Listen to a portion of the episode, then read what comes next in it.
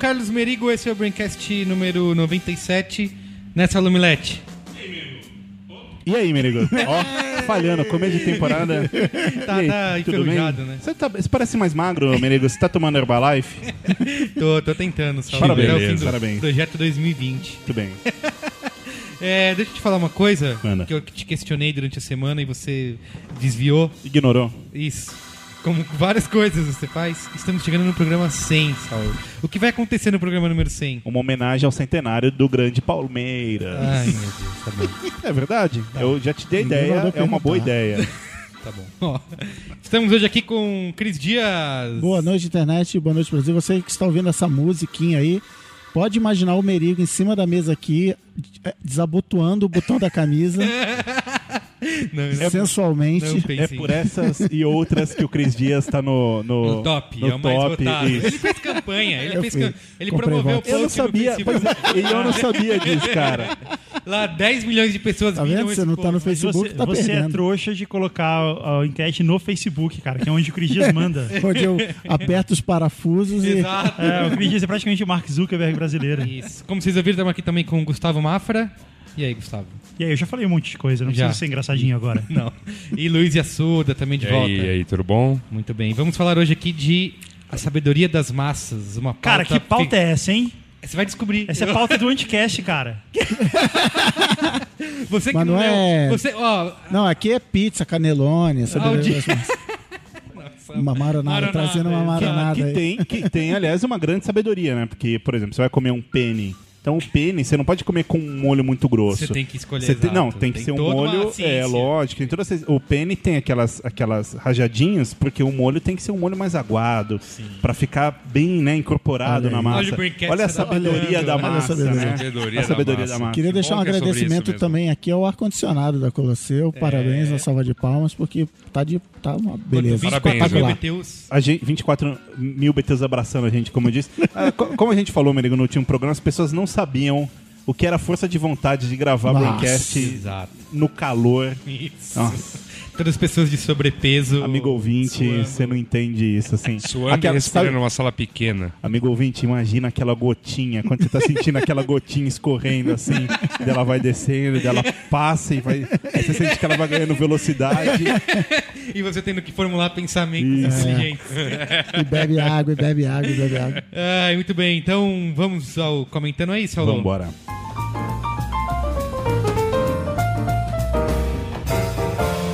Comentando os comentários. Comentando os comentandos, Saulo, o último programa 96 sobre o nosso amigo Martinho. Martinho Escocês. Isso. Cara, fez sucesso o programa, meu. Voltou, a galera tava ansiosa. Eu falo pro, pro Guga. Ele fala: não, tem que ter Braincast o ano inteiro, nunca pode parar. O segredo é criar a expectativa. Você tem que, tem que ter o mid-season. Beleza, mas a gente vai ter Braincast até o Natal, beleza? Não, vai. Cara, eu posso- posso até contar muita Essa de não pode- ter Braincast em dezembro. Posso beleza? contar um caos da Janeiro, publicidade? foda-se, mas Você- em dezembro me Lança, lança uma série de mid-season, pô. Um caos da publicidade Coisa que Guga aconteceu. Mafra responde só, ou, ou podcast. Boa, faremos isso. contar a história. Não, caos da publicidade que aconteceu fora do Brasil. Lançaram um produto de comida, de fast food, de, né, de, que vende supermercado em saquinhos. E foi um sucesso no, no país, juro, não, não foi no Brasil. E foi um sucesso, vendeu pra caramba e tal. E vendeu tanto que acabou o estoque. E como é um país, como todos os países do, da América do Sul está passando por crise econômica, importar os ingredientes para fazer o negócio não era moleza, assim, não, manda trazer e faz mais. Então a parada sumiu do mercado por três meses. A galera usando, como diria a Globo, aquela rede social para dizer, não, tá vendendo ali, na minha cidade tem e tal. Três meses depois voltou o produto, foi um sucesso incrível, as pessoas surtaram, postaram no Facebook foto, tem aqui e tal. A agência se inscreveu em festival. Tipo, meus movimentos foram friamente calculados. Sim. Eu tirei do mercado de propósito e ganhei um prêmio. porque Tá tirou. Guga? Prêmio É, Maquiavel de publicidade. Esse, esse cara que é malandro. Ó, Genial. vamos. Deixa eu ler aqui o primeiro comentário. Eu, eu queria falar antes uma coisa muito importante. Antes de você ler comentários, eu bom. queria falar duas coisas. Recadinhos da paróquia. Você não esperava por essa. Saulo, é por isso Merigo que eu não você esperava ganha por essa. milhares de dólares pra Ganhar em Libra. velho. É o seguinte, a primeira coisa que eu quero falar pro amigo ouvinte é sobre o curso do Vini, Vini Mello, que é o Social Branding, Planejamento e Construção de Marcas. Que é, hoje, hoje esse programa está sendo gravado dia 10, vai ao ar dia 11, e o curso é agora dia 15 e, E 16, 16, no fim de semana. Isso, exato. E aí você quer mais informações, veja o post dentro Aí do no, B9. link, aí no post tem o link pra você Isso. saber mais. E é um curso mega, ultra, ultra, ultra bacana. Sério, de verdade. Para agora, vai lá ler. A gente não colocaria isso no ar se não fosse muito legal. E é a última semana pra se inscrever, né? Isso. Tem que aproveitar aí. Exceto quem tem máquina do tempo, Isso. pode voltar ao passado. E o segundo recado, não menos importante, é que o Braincast, sempre inovando, o, o amigo ouvinte não sabe, mas o Braincast é o primeiro, foi o primeiro podcast, por exemplo, a clonar seres humanos. A gente já fez isso quatro vezes. Tá. Eh, e agora somos o primeiro podcast do Itaim Bibi, ou, né, a- Leste do Itaim Bibi. Isso. o primeiro podcast do Itaim Bibi a permitir comentários dos nossos amigos ouvintes, não mais só em texto, Importante. mas em voz. Aí o amigo ouvinte fala: Como assim? Eu posso falar no Braincast? Você pode falar no Braincast. Sua voz pode estar aqui agora. A gente não vai ler seu e-mail. O Google não vai te detonar. Você vai fazer a Eu vou leitura. detonar depois. Você vai fazer a leitura. E aí, como é que isso funciona, Carlos Merigo? Você entra no Instagram, grava lá o seu um- mais um produto Aê, patrocinado pelas aê, indústrias boa. Mark Zuckerberg. Você entra no Instagram, grava lá o seu recadinho em vídeo em até 15 segundos, certo? Que o- Positivo. que o Instagram permite. E lembre-se de taguear o, o nosso perfil do, do Instagram, que é o arroba brains9. Isso. E aí a gente vai receber, Tocar a aqui. gente vai receber isso, vamos selecionar os melhores, não adianta você falar qualquer E groselha. se todos forem ruins? Aí, Aí Aí nenhum. a gente seleciona um pra servir de exemplo e você acabar com a pessoa. Exatamente. Exato, Tá como bom. a gente muito Agora, já fez não, aqui. não vale colocar também, gravar 10 vezes pra contar a Bíblia. É o tempo que tem ali no Isso. Instagram, dá pra você falar bastante que coisa. dá pra falar. A gente testou aqui, fazer um comentário, 15 segundos é um tempo bom. É verdade. E a gente, você grava, tagueia Brains9 lá no Instagram e a gente toca aqui no Muito bem. Agora, podemos voltar. Tá bom. Muito bem. Ó. Boa noite, minha identidade secreta é Josenildo, meu nome artístico é Tonico, ou como o Saulo me batizou, deputado. Não sei quem é esse seu amigo, Saulo, mas acho que você conhece. Sou ilustrador, designer gráfico, editor de vídeo, aspirante a fotógrafo e trabalho com publicidade e marketing em minha cidade, Itaituba, sudoeste do estado do Grão-Pará. Muito bem. Conheci esse site quando morava em Belém, quatro anos atrás, e fiquei viciado, principalmente nos Braincasts. Curiosamente, como o único filme que lembro de ter assistido do Martin Scorsese foi Taxi Driver, motorista de táxi. O único, o único, só viu isso. Obrigado pelo seu comentário. o único, cara. Não, não, mas ele viu mais depois. Ele Ah, por causa então, do deputado. Desculpa, deputado. Ó, motorista de táxi na Globo, em Supercine. quando Eu era sei que ele colocou Taxi Driver Moto, porque era assim que anunciava, né? Era, então isso que eu Taxi Driver, motorista de, De táxi. táxi. Hoje, no no Super Cine. Supercine. Altas confusões, hein? Quando eu era moleque, altas confusões. Travis Bickle em Nova York. Mas não lembro nada. Não é meu diretor favorito, mas ouvindo vocês falarem com tanta propriedade, fiquei curioso e com vontade de assistir toda a sua obra. Assisti o Lobo de Wall Street e fiquei admirado. O filme é uma porrada, muito intenso e cai muito bem na classificação sexo, drogas e como tem drogas e grana. Mas sempre tiro proveito de filmes intensos, no caso deste filme, e a forma como o personagem do Leonardo tem entusiasmo para vender seus produtos. Sejam reais ou não, depois que vi isso, acabei ficando tão entusiasmado que saí para visitar um cliente e fechei uma assessoria de comunicação no estilo do filme. Muito bem. Queria ter visto isso. Quero defender o DiCaprio em relação ao seu crescimento como ator. Cheguei a pensar que depois de Titanic ele nunca mais teria um grande papel e que ficaria marcado. Para minha admiração, ele cresceu e tem procurado cada vez mais fazer papéis de gente grande e complexos. Gostei muito da sua atuação em Django Livre. Parabéns a toda a equipe do Brain, não tem como não se deliciar com o assunto cinema, debatido e defendido por verdadeiros amantes da sétima arte. No geral, gosto muito do debate de ideias e gostaria de levantar uma curiosidade. A voz do Saulo Milete é igual à do cara do site Omelete, Érico Borgo. Érico Borgo. Tanto acho parecido que quando comecei a ouvir o Braincast e não sabia o nome do Érico, pensava que ele se chamava Saulo e o sobrenome Milete rimava com Omelete. Vem aí, vem aí. Na verdade, sou eu. É que lá eu uso outro nome. Ah, A gente tá vai trazer o Érico aqui Nessa um temporada vai ter o Omelete achei- do Milete? Vai, ter. Vai, vai. Aliás, o Guga me desafiou. Não é um desafio, é uma gincana, Guga. Não, eu, eu, eu tinha prometido no, no programa passado que a gente faria um desafio. E aí que se o, se o público ganhasse esse desafio, a gente faria vídeos. Mas o Merigo cortou isso na edição. Ah, é verdade, eu tirei você, é verdade. Ele não, ele, ele não quer, ele não quer que o Omelete do Milete chegue aos rincões do Pará, cara. Cara, é. O Guga falou Taxi Driver, eu fiquei pensando na hora, coisa Globo seria tipo Taxi Driver. Bandeira dois apuros. não é? Mas o- ele falou assim que o, que o DiCaprio é, caminha, tipo, ah, pra, cada vez mais fazendo grandes papéis. Porra, ele só faz grandes Só, papéis, só, né? Os últimos anos é. Não tem, ó, dos últimos aí não tem um pra né, ser ruim. Lê o próximo aí, ô Guga Mafra. Não escrotiza. É. Teve mais de 15 segundos esse comentário aí, mas. Oi, pessoal. Eu sou Juliana, tenho 28 anos e sou do RJ e trabalho como designer. Desde que descobri os Braincasts, minha volta para casa não tem sido mais a mesma. Há uns oito anos, adoto uma política pole- polêmica para assistir a filmes. Não leio sinopses e não assisto trailers. Boa. É boa, boa. Também faço isso. E eu também não vejo o filme. Até porque trailer é sempre. Eu, vou, eu ligo no Discovery Kids e fico. Peppa Pig. E aí depois você vai no Letterboxd e dá uma nota. É aí. Esse filme, mais ou menos. Aí, olha aí a sabedoria das massas, que beleza. Minhas referências são indicações de amigos que confio, filmes com opiniões polarizadas, artistas que gosto e indicações a premiações. Boa. Depois que comecei a ouvir os casts de diretores, percebi que prestava pouca atenção a essa informação, pois focava muito no filme individualmente. Vocês me estimularam a observar o estilo de narrativa, contexto de lançamento do filme e várias outras coisas que passavam desapercebidas por mim. Usei o cast do Kubrick como guia para assistir uma maratona de exibição dos filmes dele que teve no Rio e foi realmente muito construtivo. Sugiro que vocês, em um próximo programa, usem o contexto, entre aspas, como tema. Poderiam analisar, por exemplo, filmes lançados em um ano específico, o que estava acontecendo, quais foram indicados, quais ganharam, a repercussão na mídia, etc. Eu acho que a gente vai fazer um filme sobre um podcast sobre meu primo Vini e entender por que, isso aconteceu.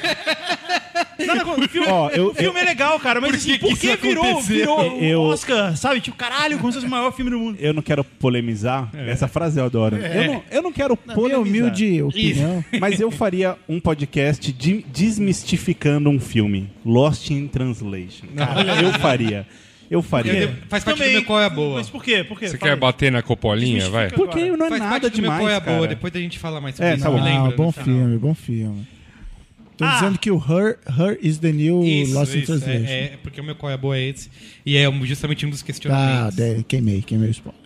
Vai. O meu qual é a boa, cara? Vai ser muito bombástico. Ah, O que, que é isso? É teaser? É um teaser, é, é. Escute inteiro. fique Não até o final. canal. Não, mas, mas sobre isso ou ela, acelere até o final e ouça ele sobre isso agora. que ela comentou, eu me lembro de um programa que a gente fez uma espécie de qual é a boa com, um a- com sei lá, um apêndice inteiro sobre Oscar e os filmes do ano e o escambau. É verdade, a gente Foi, fez rolou, isso. rolou Rolou, isso. rolou. Só tem que lembrar o número do, Você do quer fazer teaser Ah, de mais ou qual é a menos um ano boa? atrás. É isso? qual é a boa.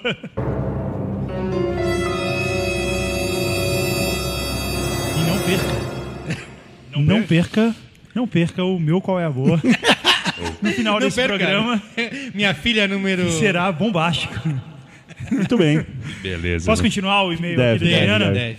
Ah, sobre o volume dos microfones, alguns de vocês ficam em distâncias diferentes do microfone. Ah, vai, pode e eu falar, fico Saulo. louca tentando controlar. pode falar. E ela fica louca, louca, louca com você, Carlos Merigo. Algum tentando de vocês- controlar o volume É. ao longo do trajeto no carro. Eu- Juliana, eu vou explicar. O Merigo, ele é maluco e ele fica falando, ele, ele não fala pro microfone, ele fica virando a cabeça dele de pra um lado e pro É. outro. Isso. E justamente na hora que ele vai falar. Exato. É, mas você pode fazer assim, ó. Você continua O falando amigo no ouvinte microfone. reparando agora É. na cena. É. Você não precisa fazer assim, ó. Tá bom. Ele para de ouvir. Assim não, assim é ruim. É, assim não adianta. Tem que ser assim. Entendeu? Tá bom. Isso. É, então, por exemplo, enquanto o Guga faz um comentário baixinho, o Merigo dá uma super risada repentina perto do microfone e eu não sei o que fazer, não faça nada. Mas adoro os comentários e as risadas, fiquem tranquilos. Continuem um bom trabalho, galera. Valeu. Valeu você, Juliana. Muito obrigado pela sua audiência. Muito bem. Ó, eu só queria essa parada que ela falou de contexto, não sei o que, entender. Eu acho legal, acho mega importante, eu gosto de fazer isso. Só que um filme, pra ele ser bom, pra você achar esse filme bom, não pode ter dever de casa. É. Você entrou no cinema, sentou na poltrona, assistiu aquela uma hora e meia, três horas de filme. Tem que, tem que ser legal ali. Não adianta você falar, não gostei. Não, mas você sabia que esse cara, durante as eu concordo em gravações. partes, porque assim, eu acho também que tem que ser. que- Porque não é que nem anúncio, tem que ter publicitário do lado pra te explicar, pra você gostar do, entender o anúncio. Mas tem filmes que eu acho que exigem sim, ainda mais filmes clássicos. Eu acho que, por exemplo, o Magnolia do Paul Thomas Anderson é um filme que o cara que é, conhece, não, não precisa ler antes, né? Porque senão é spoiler. Mas você assiste o filme, tem um monte de referência, um monte de que filme, simbolismo né? que você não entende. Quando você. Aí você fala, meu, tem coisa aí. Foi o que aconteceu comigo. Eu falei, eu não achei ruim, achei que o filme é bom, mas eu não entendi completamente. Quando eu fui ler sobre o filme, todos os simbolismos, etc., cara, me explodiu a cabeça. Aí eu vi de novo e falei, meu, é Não, o que, eu, o que eu acho é o seguinte, isso eu falo inclusive para, para os meus clientes. É, é a, uma a famosa pirâmide. Os meus Eu- clientes é 50% da internet brasileira. O, o exemplo que eu dou é o Matrix 2. Ah, puta, e aí, Matrix 2? Puta, achei uma bosta. Ah, mas você leu a revista em quadrinhos, Ah, você é viu o verdade, Animatrix, você verdade. jogou o videogame, você não sei o quê. Caramba, aqui. A motoca passou. É, você. Assumiu. Então tinha uma sequência de dever de casa. Assim, eu tenho É que entrar no cinema, fui ver Magnolia, a- achei. Eu tenho que ter uma quantidade suficiente de diversão. Se você conhece a referência, leu não sei o quê, leu o livro, viu a versão japonesa, você vai se divertir mais do que eu. Sim. Mas eu não, você não podia exigir, pra eu gostar de Matrix 2, nove horas de dever de casa Concordo. pra eu. Então, assim. É, Jogue, termine o jogo, né? Mas, mas, mas esse exemplo é ruim, porque mesmo com tudo isso, Matrix 2 continua sendo uma é, bosta. fiz tipo. Não, não é tão ruim depois que você assiste o 3. é verdade. Você tem um ponto. Vamos lá. Esse e-mail aqui eu, eu selecionei porque é puro elogio e eu acho que a gente tá precisando disso, Saulo Milete. Você precisa, você precisa mesmo dessa massagem, não é? A gente assim? devia só Ah, ler. Só lê elogios, eu É. também acho. Ó. Ah, que beleza. Arthur, 23 anos, estudante de Direito, Belo Horizonte, Minas Gerais. Olá, pessoal do B9. Passei a ouvir o podcast de vocês agora em janeiro. Já conhecia-os há muito tempo, porém não tinha me interessado muito, pois pensei que não seria um podcast proveitoso para quem não fosse da área de publicidade. Grande erro. Grande A- Aliás, erro. é, mais Cara, uma faz vez... uma vinheta grande. É, erro. grande erro, fácil. Aliás, segunda vez que a gente rude. fala, no segundo, né, na terceira temporada, segundo programa, segunda vez que a gente fala que o Braincast e o B9 não são sobre publicidade. Publicidade, são veículos sobre criatividade e processo criativo. Exato, Saulo Então, não- Parabéns. Você vai receber um É aumento. isso. Gostaria de ressaltar três motivos pelos quais considero o Braincast o melhor podcast da atualidade. Olha aí, tá? Não vem com outros não, o Guga Mafra. Um, nível dos participantes. Sou ouvinte de vários podcasts e percebo uma clara diferença quanto ao conhecimento e cultura geral dos participantes. Não estou desmerecendo ninguém, mas por vezes vejo que outros costumam chamar um especialista no assunto e vários orelhas ou Ah, fazedores não tá de falando da gente, tá falando dos especialistas Isso. que são beleza, beleza. Enquanto vocês têm uma base de participantes regulares que têm conhecimento muito além da chamada cultura pop. Cara, a gente tem que mandar um presente pra esse Arthur. Dois, profundidade de- do conteúdo.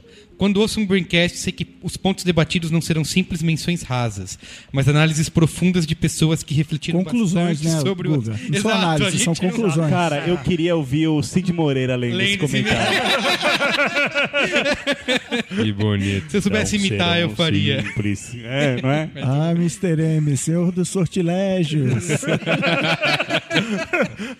Falando assim, parece coisa de intelectualoide boring, mas vocês fazem isso com humor na medida certa, sem deixar o programa maçante. É, a gente estudou isso, a gente desenvolveu uma técnica. Uma técnica. Só que não.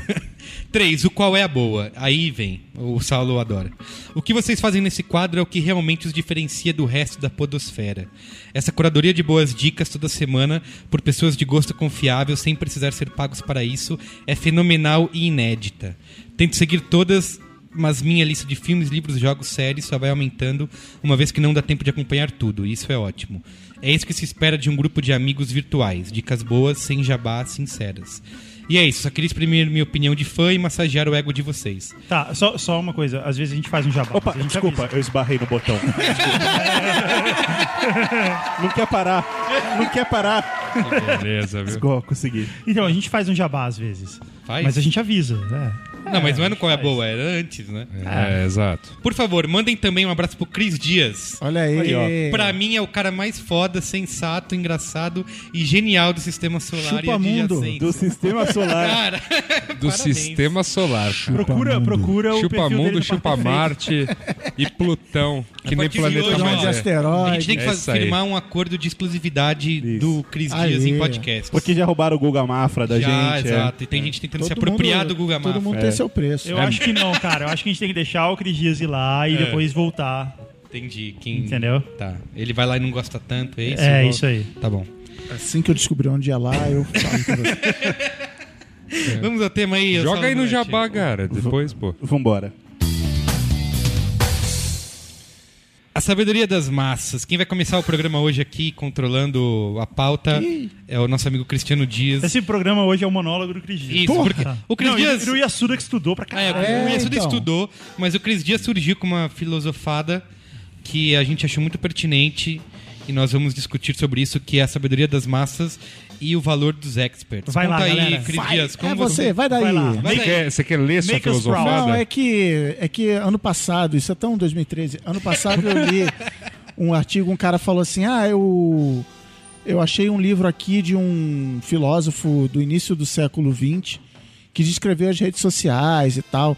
E basicamente o, o, o que o cara descrevia é essa história de, de que as massas, é, vou vou usar termos fortes aqui, nivelam por baixo os seus gostos Uhum. e são contra, é, as massas são contra os experts, é contra a opinião de um expert. A gente tem um pouco disso, por exemplo, muito em. A gente já falou bastante de cinema, mas é um exemplo, né? Porque. Ah, o filme a gente nunca pode. Sucesso de crítica, Isso, sucesso de público. Exato. ah, Se é sucesso de público, de bilheteria, então não leva tão em conta quanto o sucesso de crítica, porque o público não sabe do que tá fazendo. É, Só- isso vem até festival de publicidade, Isso. tem isso, é um monte de discussão. E aí o que o cara, o que o cara já no artigo defende é que ele fala, ele faz uma comparação assim: se eu se eu chamo um cara para afinar o meu piano, há um, há um consenso claro se ele é um bom afinador ou um mau afinador. Né? Ele- se o meu piano está acertando as notas ou não. Já um pianista, já é o que entra no lado subjetivo da, da coisa, tem é, um monte de fatores, as pessoas normalmente não concordam com isso, e ainda tem a história do contexto, até é, do lugar onde está. Tem aquela velha história, acho que do Washington Post, vindo do jornal americano, que botou o Joshua Bell para tocar violino na estação de metrô. Ele pegou um Stradivarius, tocou na estação de metrô e ganhou, sei lá, 5 dólares. Sim. De noite ele foi pro Lincoln Center, o ingresso a 5 mil dólares cada um, e pessoas chorando e aplaudindo de pé e tal. E o próprio Joshua Bell reconhece que o, o ambiente do metrô era, enfim, barulho, distração, calor, pessoas com pressa. Não era o lugar ideal para você ouvir uma, uma composição feita para o violino, etc, etc. E aí, quando eu linkei esse, esse artigo no, no meu Face, eu É falei do, Daily Beast, né? do Daily Beast, eu, eu citei, por exemplo, estava na época do The Voice Brasil e essa- que tem um monte de gente reclamando: ah, esse cara não canta bem, ele só faz floreio, ele só canta longe do microfone e tal. Ele, o é, American Idol é o cara que bate no peito, a menina que bate no peito e chora, não sei o quê. e assim, o que eu, eu sinceramente não, não me decidi de que lado dessa questão eu tô, mas o meu ponto é assim: se quem tá em casa assistindo The Voice ficou mais emocionado com um cara do que com o outro, é, eu tendo a achar que o, o cara que emocionou é melhor do que o outro, porque, ah, não, mas ele é, usou clichês da música, ele isso, ele não tem aquilo, ele não tem. Cara. O cara que estava sentado na frente da televisão ficou mais feliz com um cantor do que com o outro. O primeiro cantor, pra mim, é, é melhor do que o outro. É, é a mesma discussão de que se um. Ah, fiz um post da minha marca no Facebook, foi lindo, mas não, não ganhei like. Fiz, Sim. uma, fiz um print, Sim. ganhei prêmio, mas não, ninguém foi comprar meu produto na, na, na- na ponta. Então, assim, sucesso de crítica e sucesso de público. E o, o filósofo levanta que as pessoas conscientemente odeiam o especialista. Se um especialista se pronuncia, ah, mas ele é um especialista, é toda, essa- toda essa proteção ou, ou antagonismo ao especialista. E tem uma questão do, desse artigo que você citou, que eles falam do livro do Ortega Y Gasset. Que é espanhol, né? Espanhol. Que- de 1929, que é, É, a, re- que é a rebelião das massas. E o título do artigo é bem interessante porque eles falam assim, como tudo da- do nosso universo digital já foi explicado de- por um livro de 1929. E aí o Luiz Assuda foi o único da mesa que leu. O único que sabe ler, inclusive foi Isso. alfabetizado. É, é, é, exata, é bem É, isso o Arthur mesmo, que né? comentou que a gente tem, né, flexões, opiniões, ele não sabe Não, disso. é que o, o Yasuda faz as coisas Asian style. É. Ele leva tudo extreme. Pô, mas ó, eu vou falar, vou dar um puxão de orelha em você. A gente decidiu essa pauta, ó. Ah, Tem tempo já, viu? É ler. Sei, todo mundo Too tá long, trabalho, Too long did not read. Eu já tenho minha opinião formada só no título da matéria. Então, vocês falaram que ia dar certo, que Yasuda e a lei deu certo. Deu certo. Parabéns, deu certo. Quais são as analogias aí, Assuda, Tá, pra é, gente os- bater o papo? Tá, no livro, o, né, ó, eu começando pelo livro, tá? Esse livro ele não foi escrito como um livro. Pensa nele como uma coleção de crônicas filosóficas é, publicadas num jornal madrilenho, acho que entre 26 e 28, mais ou menos. Então, são vários textos que depois foram compilados numa coisa só, em que o Ortega y Gasset vai floreando sobre... E é uma pessoa só, né? Ortega e Isso, Gasset é, uma pessoa é, só. é, o sobrenome dele. Lucas Silva e, Silva. Silva, né? Isso, isso. É, ele vai floreando sobre a, a sociedade espanhola que ele tá vendo, né? E aí ele bate muito no, no que ele chama de homem massa e homem seleto. Ele fala que este é o verdadeiro antagonismo existente na sociedade. Que o homem massa é o cara que é, ele tá à deriva, é o cara que é levado. É o amigo internauta. Ele, ou, assim, co- ele é, É o, é, o cara que, é o cara que comenta na Globo.com. É, não, não, não apenas, não, ah, não apenas isso, vai muito além. Ele é, ele é a média, classe média, assim. Ele é o, O, o average. médio, o afegão médio. Ele é exato, ele é o cara Ele é o. Homer Simpson, Homer segundo Simpson William do. William Bonner. Isso aí. Ele, ele, esse é o homem massa. O comportamento do homem massa, ele é o esperado por toda a massa. Então, assim, existe um comportamento esperado pela própria massa que esse cara só, né, é, é, só reproduz. Ele é Maria vai com as outras. É, mas de certa forma. E assim, se você parar pra pensar, todos nós temos um pouco disso, porque tem uma série de coisas que você deseja pra sua vida, caro ouvinte, que não é necessariamente você que deseja, mas assim, existe São uma ímpetos do, do ser humano. é, e existe toda uma pressão da sociedade para que você, chegue numa certa idade, casado, com uma boa esposa, carreira, com filhas, com casa, carreira, né? casa, carro, enfim, todos esses desejos de, e consumos que você vai tendo não necessariamente são seus, mas você foi construindo isso porque Ele só, só Alguém. Um, um adendo, eu li um artigo um dia desse naquele Quartz, cara, falando disso, assim, o sonho, a obsessão do americano por ter sua casa própria, assim, ele, Sim. ele dá várias, eh, vários argumentos para mostrar que é puramente uma questão emocional e não racional porque as pessoas decidem ter uma casa, assim, é bem legal. Bom, e aí na, no oposto do homem massa, tá o que ele chama de homem seleto. Não sei, essa é a tradução que eu peguei era a melhor, tá? Pô, Esses nomes são excelentes, cara. É. Imagina os heróis. É o-. O homem massa. Hombre, hombre selecto. O homem massa é o quê? Vem com macarrão na. Uma arma dele é jogar macarrão nas pessoas. E o homem, seleto. O homem seleto, o que ele diz é que o homem seleto ele não é petulante. Ele não é naturalmente petulante. O que ele é, ele é muito crítico consigo mesmo. Ele, se- ele cobra de si mais. Então, por ele se cobrar de si, ele não aceita a primeira explicação que ele mesmo possa dar, que geralmente está atrelada à opinião do homem massa. Então, a primeira e mais rasa opinião que um homem seleto possa ter é a opinião do homem massa. Então, ah, vamos supor, rola uma determinada polêmica. Então, o homem massa diz: bandido bom é bandido morto. E o homem seleto vai falar: não, peraí. Se Mas- a massa tá dizendo que bandido bom é bandido morto, então Temos não o- deve ser. Hã? Se a massa tá dizendo.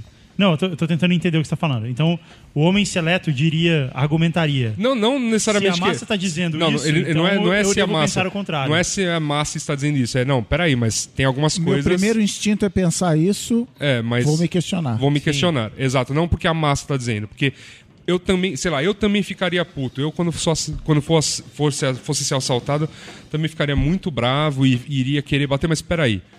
Tem um problema nisso tudo. Então a gente pega Quais são as implicações disso? A maioria do comportamento que a gente vê hoje em dia em redes sociais é de homem massa. Exato. Essa, e essa, Não, não, essa, não, não. É mas porque é- em 1929 não existia outra Então, coisa. Era o homem Sim. comentário de portal. Não, mas é, mas é, é basicamente isso que o, que o cara do artigo, né? Faz, do, é relacionar faz, relaciona isso. isso, com o Cara, comportamento mas, de hoje. mas assim, é, é muito mais fácil, por exemplo, fazer uma palestra, um workshop ou qualquer coisa do tipo para 100 ou 200 pessoas do que para 10.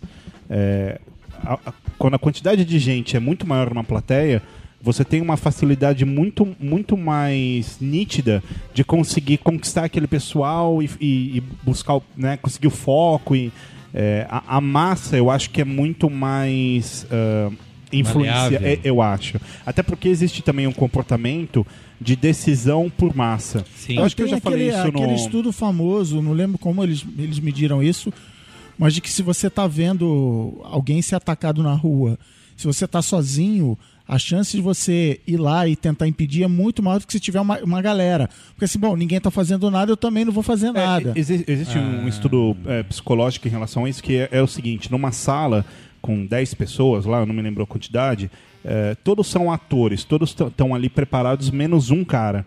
E- Ele é o cobaia e ele acha que, na verdade, que os 10 são. E aí é, o médico entra e ele começa a mostrar gráficos muito simples. Então, por exemplo, olha, três círculos. Qual é o maior? E aí, é, é nitidamente você sabe qual é o maior, né? E assim, todo mundo fala que os menores são maiores. E ele, e ele, ó, a primeira vez, ele sempre fala: não, ó, o maior é, é esse, é esse daqui, é, porque esse daqui é maior, é óbvio. Cara, nenhum é, indivíduo que passou por esse teste conseguiu sobreviver além da terceira tentativa. An- antes ou até a terceira, nesse momento ele muda a opinião dele e ele começa a seguir a opinião das outras pessoas. Sim, sim. E assim, nitidamente um quadrado é menor que o outro. E ele fala: não, não, é, é- vocês têm razão, é aquele ali. Sim, começa a Ele, seguir o- ele oculta, ele, ele abre E mão é que nem em própria... 1984. Ele vê o quadrado menor. Eu, eu- eu li alguma coisa sobre isso tudo. Ele, ele realmente ele não está se enganando. Ele, não, é, faz sentido, claro. E dentro da cabeça Sim. dele aquilo faz Ele sentido. dá uma explicação que É, faça aquilo fazer sentido Tem pra ele um- conseguir continuar vivendo em sociedade. Tem um outro livro que é um pouco mais recente do que esse, que é o é de 2004, que é A Sabedoria das Multidões. Foi até o Maron que indicou, que foi escrito pelo James Surowiecki, que ele é colunista da New Yorker. E ele, basicamente, ele defende... A ideia principal do livro é essa, assim, de que as multidões eh, conseguem ser mais inteligentes do que o indivíduo mais inteligente dentro dessa, dessa multidão. Então, esse é o conceito do livro e ele passa o livro inteiro defendendo vários casos. Ele cita, por exemplo, a- o caso do show do milhão, não no, que no Brasil, que fora do Brasil é Who Wants to Be a Millionaire, que a- ao contrário do Brasil, que aqui a gente tinha o- os, Os universitários, universitários. lá fora tinha a, a audiência responder a- as perguntas. E ele pegou alguns dados que assim, que quando alguém fazia pergunta para audiência, ela saía é, bem com 91%, 91% de taxas de acerto e os especialistas tinham 65% de, de taxa de acerto. Então, assim, ele defende, ele usa vários casos para mostrar como é muito mais fácil você conseguir ter uma opinião, tomar decisões baseadas em opiniões de multidões do que confiar num único especialista. Mas tem uma coisa aí que eu questiono disso, que é o seguinte: é, se você. se- ele tá dando a média, né? Ah, 91% de acerto, 60%. Tudo bem. Você tem três especialistas. é, tipo, dois erraram, então você tem 30% de acerto. Ou, por exemplo, um errou, você tem 60% de acerto. Mas aí você tem uma plateia de 200 pessoas, entendeu? Não, mas tipo, aí se esse- você faz a conta Mas na esse é um média... dos pontos dele. Esse é o mesmo. ponto de defender, é, de defender que você pode confiar mais. Quanto mais gente, Isso. melhor. É, tem até algumas regrinhas que ele. É, isso é que é o ponto importante, essas regrinhas daí. Porque, por exemplo, uma delas é que as pessoas não podem ver o voto das outras nem se comunicar. Sim. Ó, ele falou, ó, os fatores determinantes para você realmente considerar as multidões sábias. É o tamanho do grupo, então quanto mais indivíduos melhor. A diversidade do grupo, seja de formação, condição econômica, classe social, orientação política e atitudes em relação ao risco. E em terceiro lugar, diversidade cognitiva. Quando os indivíduos não conversam entre si ou não têm afinidades de grupo e emitem suas avaliações individuais, os resultados tendem a ser melhores. Então, por exemplo, focus group não é sabedoria das massas. Não, não é. Porque tá todo mundo ali junto, aí, ah, é, esse cara falou. É verdade. Eu tenho que parecer inteligente pra galera e tal. Então, assim, tem que ser uma coisa realmente, matematicamente, uma amostra aleatória. Pesquisa eleitoral, teoricamente, cai dentro disso. Você não sabe e ele tá pegando uma amostra, eu preciso de um homem, uma mulher, um rico, um pobre, isso, aquilo. É, então, ele usa um outro dado no livro que é falar que não sei qual das pesquisas eleitorais que durante, sei lá, os últimos 20, 30 anos teve a taxa de erro foi de 1,67%, sabe? Uma coisa ridícula assim. E ele usa também bastante analogia com bolsa de valores. É, que é também uma, a questão do efeito manada, né? É Uma das atribuições do estouro da bolha, por exemplo. Ah, todo mundo um é, sai uma notícia, todo mundo um vende, todo mundo começa atrás de se vender, aí estoura a bolha, entendeu? É, eu, eu concordo muito com o Yasuda na coisa que ele falou sobre, é, é, sobre a massa. E eu, assim, eu vou citar um cara que vocês adoram, que é o Lobão. O Lobão uma vez falou, falou escreveu uma frase que eu achei boa, que ele disse que a média é burra. Eu acho essa frase boa, porque só que eu mudaria só uma coisa. Eu não acho que, que é simplesmente burra, mas eu acho que ela é superficial. Porque quando você pega pensamentos, a impressão que eu tenho, né, é, em massa, é, é sempre uma questão, às vezes, que, que merece um, um raciocínio profundo, mas ela é abordada e resolvida de uma forma superficial. É como a Yasuda falou.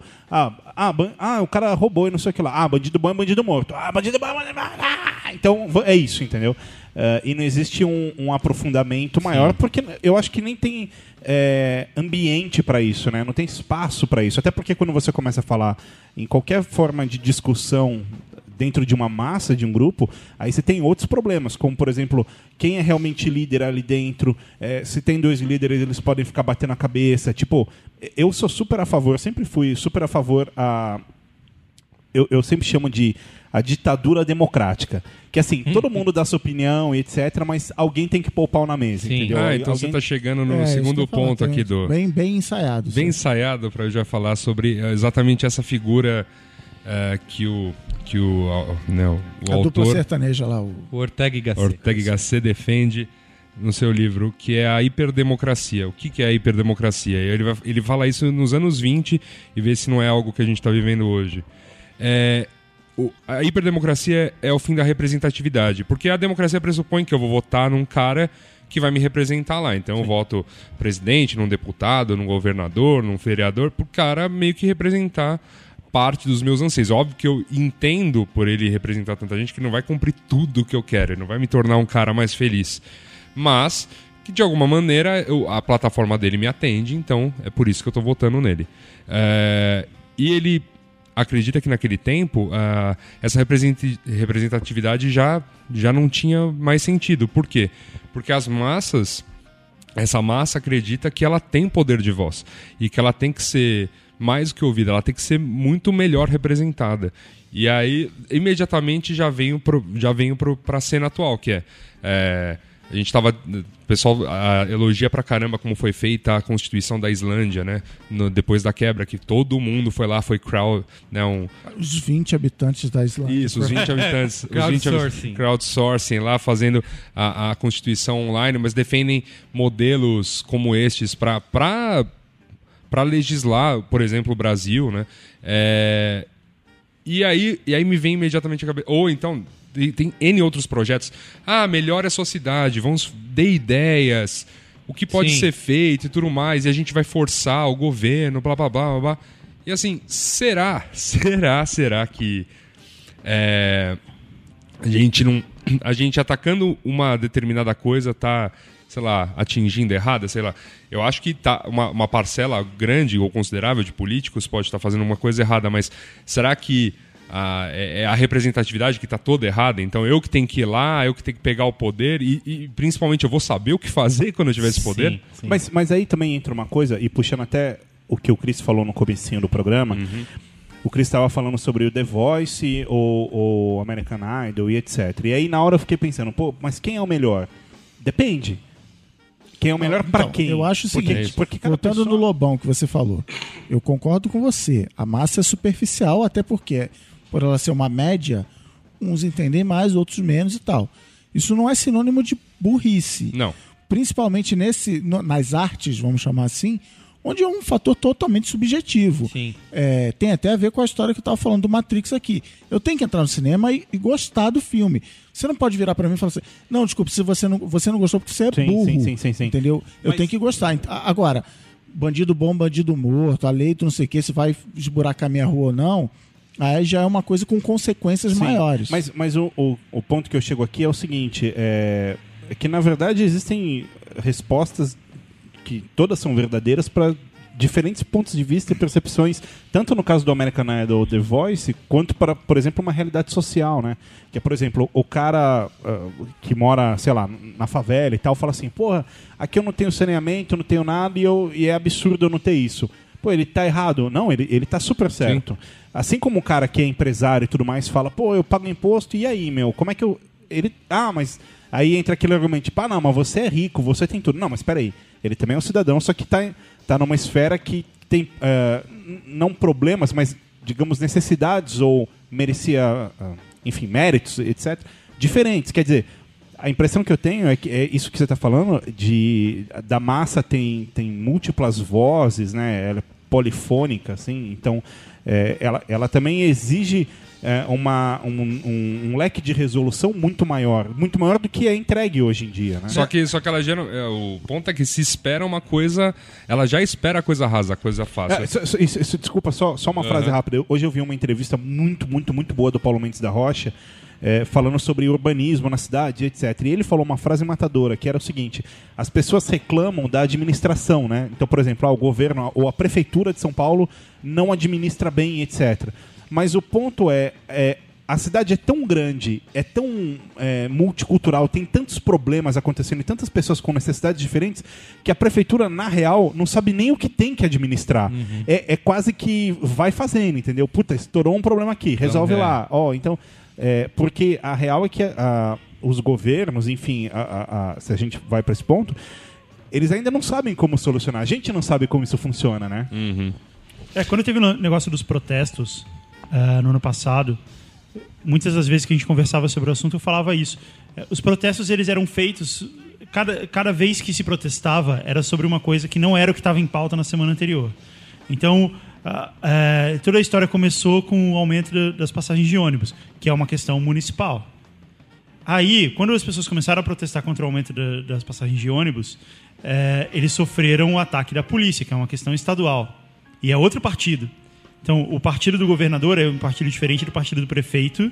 E para ele, e ele criou uma- um problema ali que manchou muito mais a reputação do prefeito do que a dele próprio.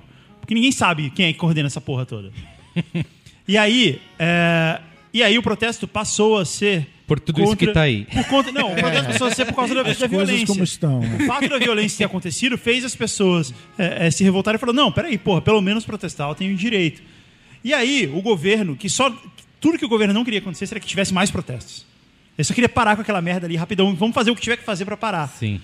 E aí, isso virou uma bola de neve porque não, não tinha mais o que eles podiam fazer para evitar que aquele protesto acontecesse. Não adiantava mais baixar, é, a, baixar a tarifa de ônibus.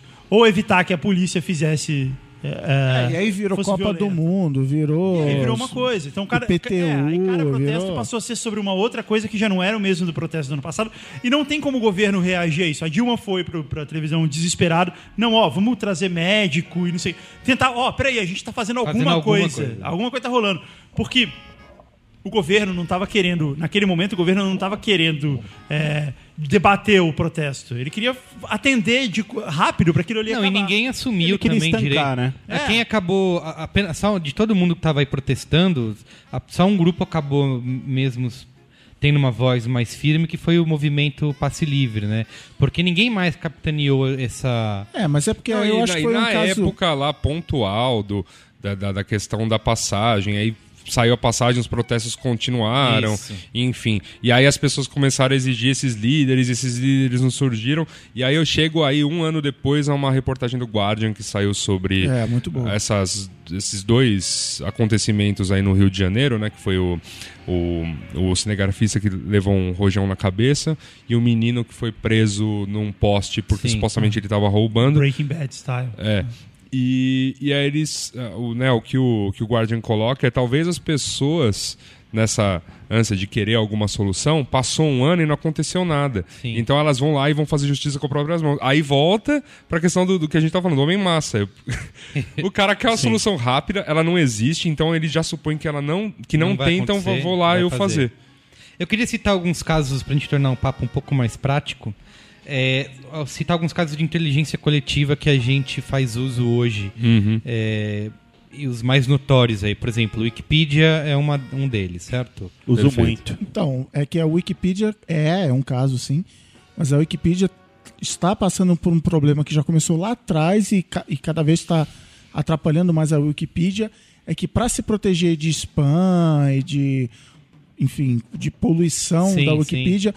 Foram criadas castas dentro da Wikipedia, então você chega lá hoje, tenta editar um artigo, criar um artigo novo, vem um monte de cara dizer que você não pode, que não é bem assim, Sim. que tá aqui a regra e tal. Virou uma panela. E aí, é, virou a panela e aí o cara novo que entra fala, ah, então deixa pra lá, vocês aí que se virem e tal.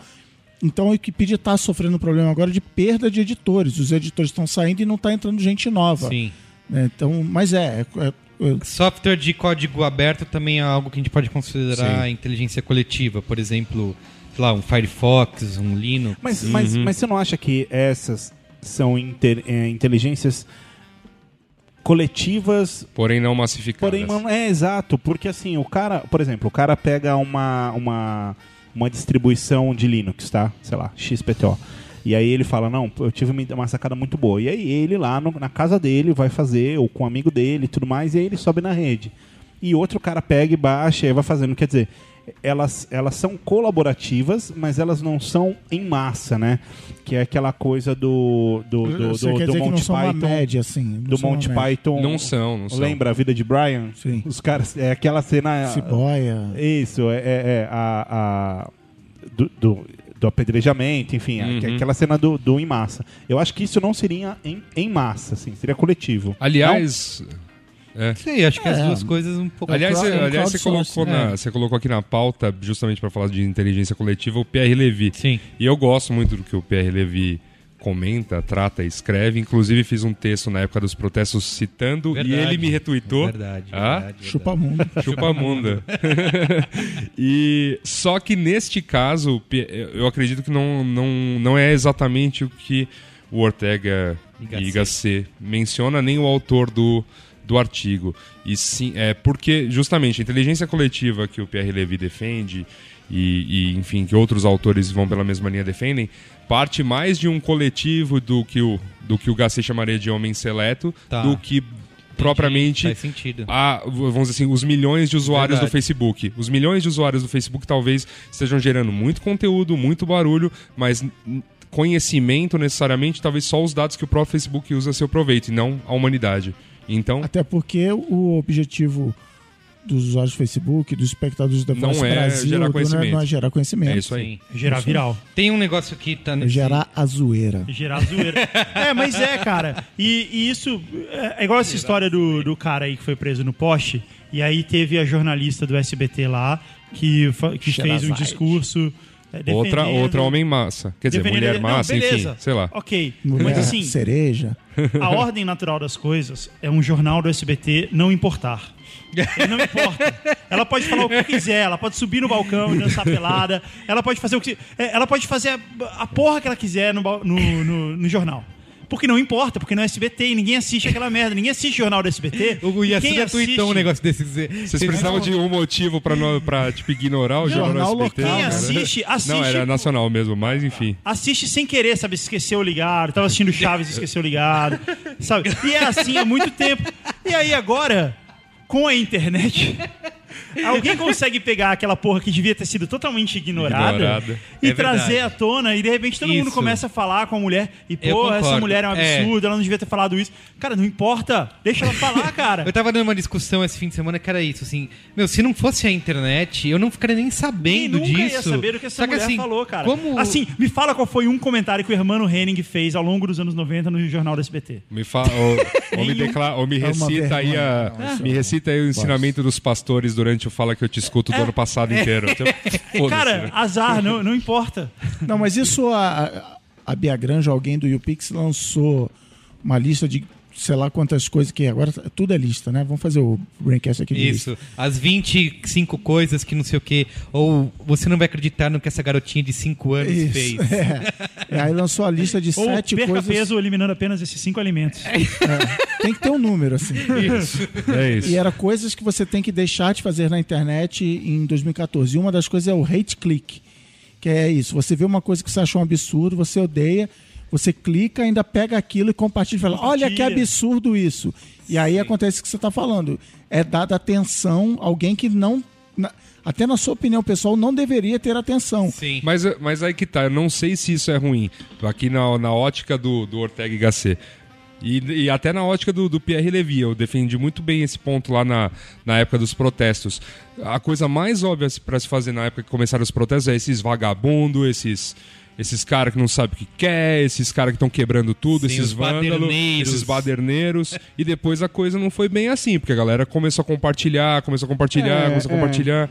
Enfim, não, não sei também se, tipo, o hate Bom, click é eu tão... tô. Não, não- não, não por causa do Pix, É. não querendo derrubar os caras, mas. assim, Imagina. concordo. Ah, ó. Mas é, é uma parada que eu, com muita dor, inclusive, é difícil, fisicamente difícil, eu tenho tentado não fazer. Se- Eu não linko mais coisas que eu discordo. Eu não, olha que merda. Eu falo assim, cara, não vou chamar atenção para esse tipo de coisa, vou publicar Sim. coisas positivas. O R7 só faz isso, aliás. Desde, Não, a, te- desde a infame matéria sobre assistir o Wolverine 3D sem óculos 3.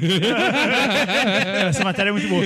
Mas tem- é, no Facebook começou a rolar uma onda há um tempo atrás de o cara aparecer numa foto maltratando um animal, maltratando um gato, assim, arrancando o couro dele, ou mo- mostrando um gato com a cabeça arrancada, coisa assim. E aí, o objetivo era justamente esse: você faz a foto, coloca lá, só para as pessoas compartilharem mostrando absurdo. E aí você tem fotos de gato com cabeça arrancada na timeline de todo mundo. É. Não, você perdeu a onda que eu peguei, assim, me deixou meio estarrecido na última semana, já além disso tudo. Que foi dois vídeos compartilhados por dois. Não sei por que diabos eu tenho dois amigos delegados da Polícia Civil, mas enfim. É, Mas o- é bom saber disso, que bom. Ah, que- ah, cara. Meu, um, tipo, um bandido lá, no, um ladrão lá no interior da Bahia, tipo, o vídeo segue assim com o cara estirado no chão, sangrando até a morte. Eu falei assim, isso tá no Facebook, mas assim, quê? Né? É, a gente tem que falar com esse pessoal do Facebook. É, é. Ô, ô, Cris, cara. alguém aí. Ó, eu queria ler, nesse ainda no, no Sabedoria das Multidões, do nosso amigo James, ele cita três problemas, três diferentes tipos de problema que podem ser Sanados. que podem ser sanados com a opinião das massas.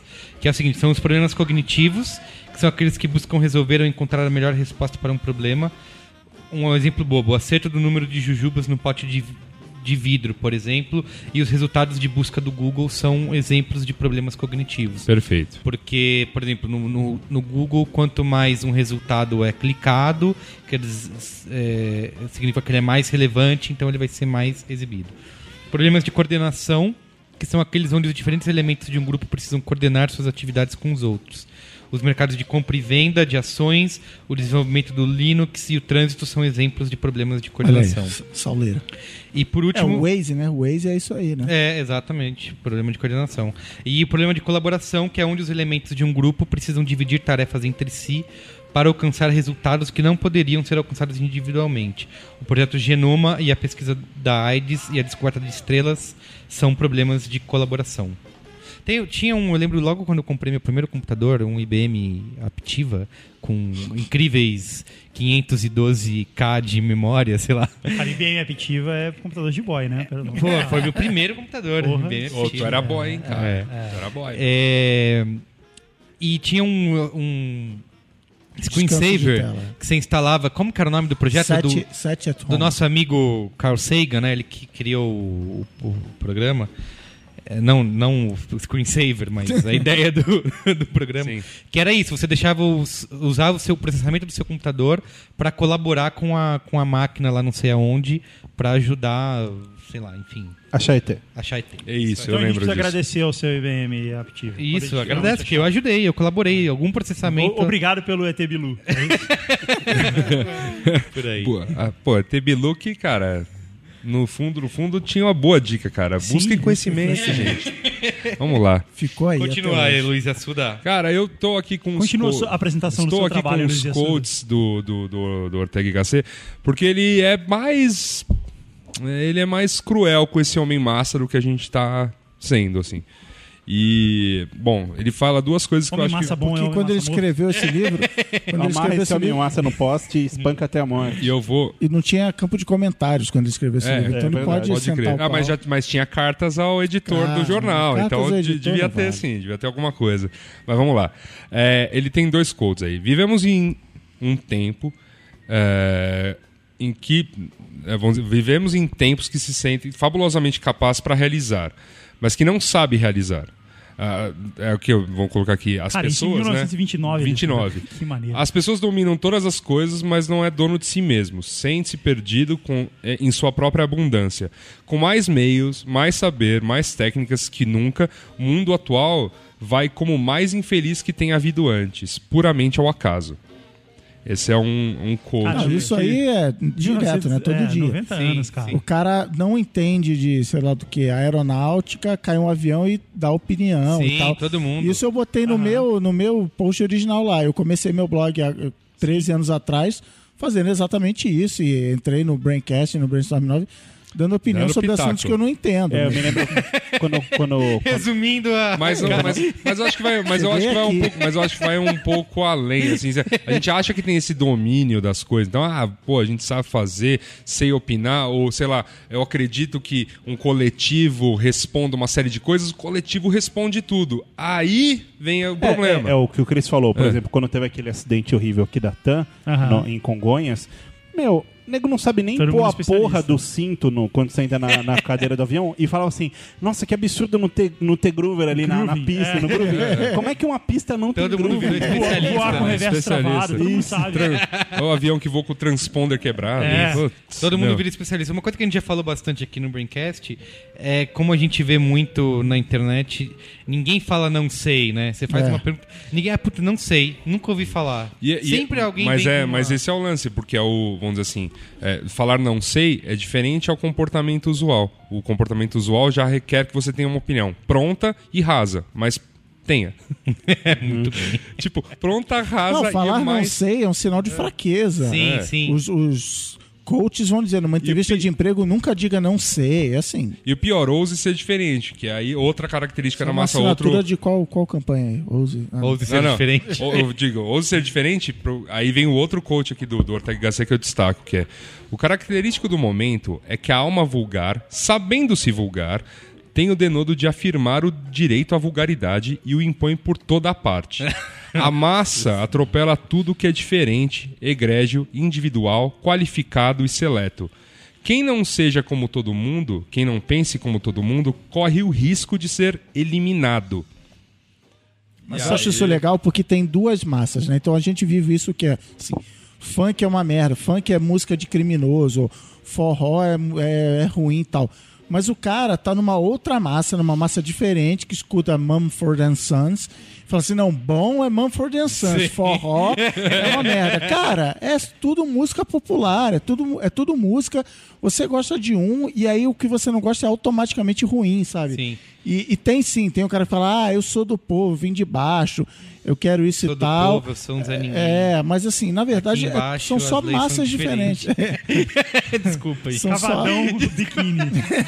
vírgula, biquíni. 1994. Então, assim, eu, eu, eu implico com essa galera que fala assim, ai, o governo deu dinheiro para para Cláudia Leite fazer show, deu incentivo fiscal. Ah, tem que in- investir em coisas mais sérias ou coisas melhores. Tem que amarrar a Cláudia Leite no pau bancada. Mas assim, dec- quem decide, entendeu? Não, tem que dar dinheiro pra essa coisa aqui que ninguém quer ver, porque é isso que faz o cara merecer o dinheiro, não ter público. Assim, é complicado esse, esse juízo. Tem que dar o de- dinheiro pra aquela videocast de poesias da Gal É, Costa. entendeu? né? É. Não, esse também se revolta, não, porque a Gal Betânia, Costa. Betânia, a- a Betânia. Betânia. É, Então, Betânia. assim, tem que dar pra quem? Ah, tem que dar pra mim, né? Normalmente, assim. é, eu- se eu tô reclamando que deu dinheiro pra um outro cara, é porque eu quero que dê pra mim esse dinheiro. Tem uma coisa que eu não sei se encaixa nisso, mas eu li recentemente um livro bem legal do Mário Vargas Llosa, que é A Civilização do Peraí, Espe- peraí, antes de falar. Saulo, a gente precisa de uma vinheta. Toma essa anticast. Porque esse episódio, cara, tá muito intelectual. Pro, prossiga, Merigo, por favor. Podcast que você fala é aquele, aquele podcast de Curitiba? É um podcast intelectual. Ah, acho que eu sei qual é. Bastante Que ele intelectual, fala- cara. Eu tava ouvindo, aliás, vai, ou do, sobre feminismo. Tá Ah, legal, mas, né? Meu, Tá demais, demais. É. Parabéns pros meninos lá, viu? Que é justamente essa Mário Vargas Llosa, você estava falando. Isso, é, que ele fala, é toda uma discussão sobre, e ele fala bastante de, de como a gente precisa criar coisas para as massas em tudo, né? Que isso vai na política, na religião, nananã. e ele fala de uma área que me interessa particularmente, que é de entretenimento, que ele fala de como o cinema é algo que é, virou tem que ser tem que ser acessível para todo Uma mundo. bosta. Então assim, você acaba nivelando por baixo porque você tem que agradar o maior número possível de pessoas e o cara que, Que é um quer business, né? No isso, final do dia tem que pagar exatamente. Então, ele, ele faz várias é, analogias sobre isso. E é interessante que ele fala assim: hoje a gente não tem mais o que existia no passado, que era o papel do pensador, né? o papel do, do filósofo, do, do crítico. Tá cada vez, isso está cada vez perdendo a importância, cada Eu- vez mais eu- per- Que é o que Eu é o principal. Pra caramba. Não, é que sei lá, mas é o principal ponto que você abordou no começo do seu pensamento. As pessoas estão desvalorizando Sim. de alguma maneira o isso. Que, o que sumiu é o, o filósofo, o pensador profissional. O cara cujo emprego e salário vinha do ato de pensar. O que acontece hoje e que democratizou, e você tem um monte de gente fazendo isso de- graça, Sim. inclusive várias pessoas sentadas aqui nessa mesa. Que assim, cara, eu tenho um emprego. E, e, assim, o exemplo, vamos sair do, do, do expert intelectual. O exemplo é assim: se há 20 anos atrás eu quisesse ser fotógrafo, eu tinha que largar a minha vida, ser assistente de um fotógrafo famoso, porque eu precisava de equipamento caro, revelação, luz, né, etc, etc. Então eu precisava de uma puta infraestrutura. Então a minha única opção de ser fotógrafo era viver da fotografia, trabalhar como fotógrafo. Hoje em dia eu vou ali na 25, compro uma câmera por 500 real ou menos, viro fotógrafo nas horas vagas e durante o dia posso trabalhar no escritório de advocacia para buscar apenas o dinheiro para pagar minha fotografia, ou DJ, ou animador de festa, ou palhaço, ou doutor da alegria, ou o que quer que seja. Eu não preciso mais dessa arte como meu sustento. Então, assim, o pensador profissional realmente está desaparecendo, mas, cara, tá aí tudo, blogs, videologs. É verdade, e- tá, mas- Eu, Por eu exemplo, não, eu não sei não, porque assim, é, assim, está desaparecendo até a página 2, sei lá, a produção acadêmica hoje é maior do que no século XIX, entendeu? então, sei lá. É que os brothers dele devem tá estar. Mas, por exemplo, ó, a, É. gente tava, a gente tava. Não, e tem mais gente, ou seja, tem mais universidades no Isso. mundo, tem mais professores acadêmicos, tem mais doutores, tem mais É mestres, quer porque, dizer... é porque ah, agora todo mundo é e essa gente que fala, ai que bosta, agora tem um monte de gente que dá opinião sobre cinema. Cara, que legal. Sim. Entendeu? As pessoas estão. Mas, por exemplo, o papel do, do- A gente falou, tá questionando bastante o papel dos, dos especialistas do experts. A gente vê muito no caso de. de- novo, falando de cinema, quando você vê um crítico falando mal de uma obra que é sucesso. Você vê um monte de comentário de gente falando assim: ah, você não entende nada, isso aqui ganhou milhões em bilheteria. Não, eu não sou crítico profissional nem nada, só fa- faço tudo por diversão. Você, por exemplo, com os Vingadores. É, quando eu falei dos justiça. Vinga... quando eu falei mal dos Vingadores no, no, no, no B9, que era justamente o título era o triunfo do marketing sobre as ideias. é, cara, eu fui espinafrado, tinha mensagens de ódio, assim, você não sabe nada, esse é o melhor filme, olha só, arrecadou um bilhão de dólares. Vou te amarrar no quanto- poste. É, tinha, tinha uns comentários assim, e cara, Merigo bom é merigo morto. é, Merigo. e- então, é, as pessoas usavam argumentos que não eram. Ah, tá, eu vou te mostrar que você tá errado. Discutindo as ideias e Não, o roteiro vamos- do filme. Não, vou te mostrar que você tá errado, porque isso foi um grande mega sucesso e você não sabe Não, reconhecer. você é um vamos- babaca. Aí É. vamos. É outro, outro braincast, mas é assim. Aí eu vou falar, vou falar uma, uma expressão que eu odeio, mas que é assim: brasileiro. brasileiro li- literalmente não sabe discutir. Várias vezes, ah, fulano de tal, candidato a sei lá o que nos Estados Unidos, era capitão do time de debate. Assim, existem países no mundo, Que os tem Estados Unidos é time um de deles, debate, onde as cara. pessoas aprendem as escola. técnicas de debater. De debate. Cara, o que mais tem é assim. É... Ah, o Haddad, não sei o que lá, sua, sua esposa publicou. Ah, que legal, o Haddad tem um plano. Não, um projeto. não, ele vai aumentar o IPTU, ele é um idiota, tudo que ele fizer tá errado. Não, peraí. Você tem que separar. As pessoas caem em falácias de, Sim, de- de direto. discussão direto, então é tipo isso. Não, mas o diretor do filme. é, sei lá, roubou, sonegou imposto, e portanto o filme é uma bosta. Não, cara. É, sabe? é, é que daí também te- É, mas tem no caso o filme é uma bosta nesse É, caso. e também tem dois tipos de discussão. é, eu sempre falo isso. E na internet, infelizmente, quase sempre é uma delas só que a gente vê. Que é tipo, tem a discussão do eu vou vencer você. É. E tem a- o debate de ideias que eu posso mudar de opinião Não, se mas você na, me na mostrar. turma que... de debate lá da, de, do, de Yale, o objetivo é vencer o debate. Tanto que no meio o professor fala assim: agora troca, agora vocês vão trocar de posição. Então, assim, o objetivo é exercitar os músculos da discussão e vencer uma discussão. Mas eu concordo com você, a pessoa ela não entra ali para sair uma pessoa melhor no fim da discussão. Ela sai ali, é que você falou. Pra treinar, vou, né? Vou, Pra- vou te vencer e vou te. con- vou te convencer que você estava errado. Vou... É, o Cris uma vez falou pra argumentar mim, né? acho que sobre.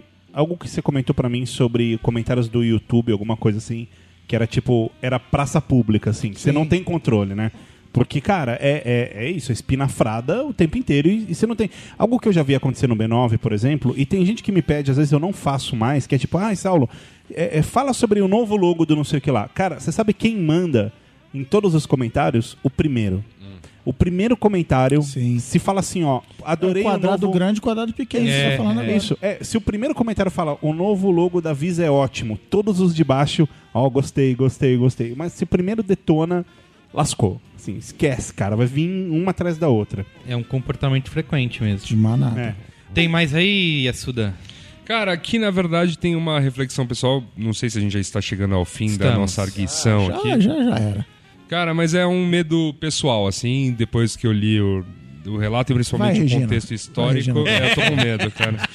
É o seguinte, esse livro, ele foi de uma observação de uma sociedade que gerou regimes totalitaristas Ah, bom ponto. pesadérrimos na Europa, né? Então, assim, é mais ou menos essa época que começa a surgir o fascismo na, na Itália. Franco. O Franco um pouco mais tarde na, na Espanha, Hitler, Salazar né, em Portugal. E, e, e as pessoas pensavam de uma maneira muito próxima do que a gente consegue ver na sociedade atual.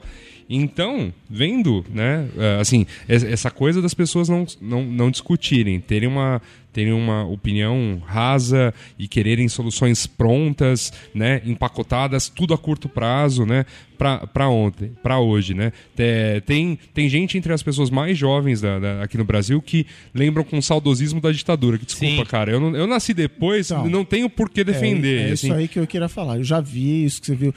Se a gente. eu- é engraçado o post, era assim.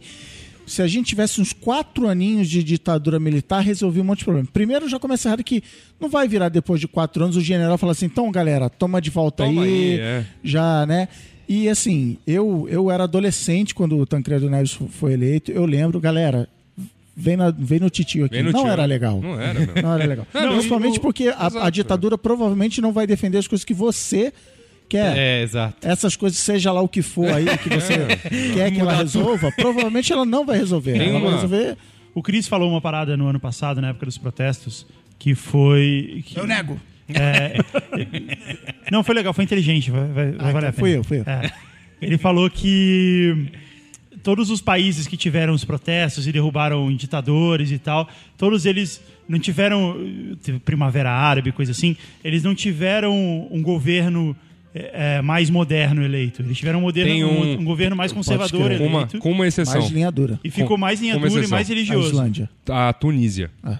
Tunísia aprovou uma a constituição mais. Não, é que a Islândia não foi primavera árabe, né? Foi... Primavera viking. Primavera Não Norte. foi primavera, foi inverno. É, foi. Inverno viking. Winter's Não tem primavera lá, cara. Lá é só inverno, inverno. inverno, inverno, É isso. inverno. Mas é E- isso que vem, vence o cara com um discurso mais radical. Eu prendo e arrebento, eu vou mudar as coisas como É, estão. e assim. É. é, e aí, e- na época, você falou o seguinte: ó, a gente tem uma bancária evangélica cada vez mais forte e a tendência pode ser essa, sabe? Pode ser Então, um e aí eu li, mais religioso aí eu li mais. esse fim de semana um comentário no Guardian, na verdade não foi uma publicação do Guardian, mas é, tem uma área aberta lá em que as pessoas podem contribuir, então foi um professor acadêmico que não quis se identificar, é, mas ele disse, ó, eu ensino teologia na, na- numa universidade aqui na Inglaterra, ou seja, não é Brasil, não é bancada evangélica brasileira, é Inglaterra, hein, que é país de primeiro mundo E e, é um, tudo é mais. um país anglo-saxão, né? Sim. É- é- não, não é um país com. país com- europeu. É, e tudo, enfim, todos esses elogios que você pode tecer à Inglaterra.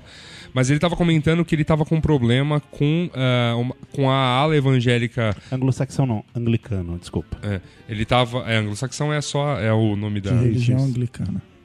Nome do, do, do povo, né? Que formou a Inglaterra.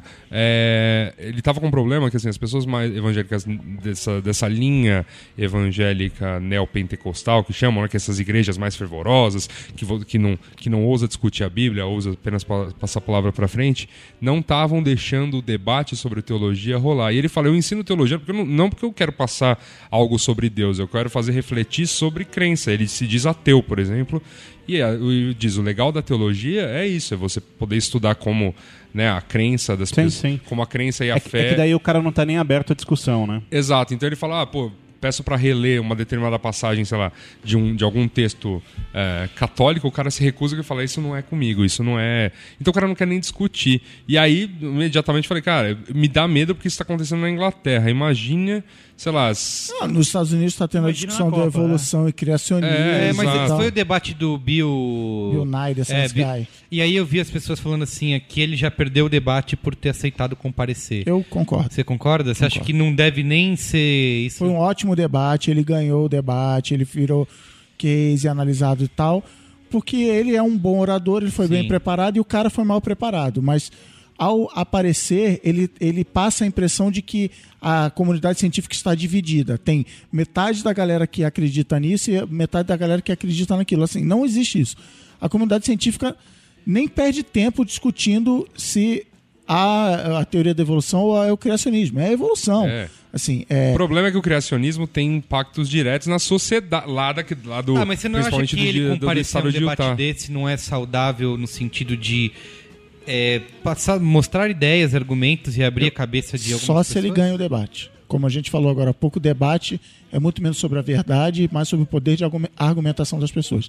Se ele perde o debate, todos os criacionistas vão falar: tá vendo? Chamaram aqui, ó. Chamamos um especialista de criacionismo, um especialista de evolução.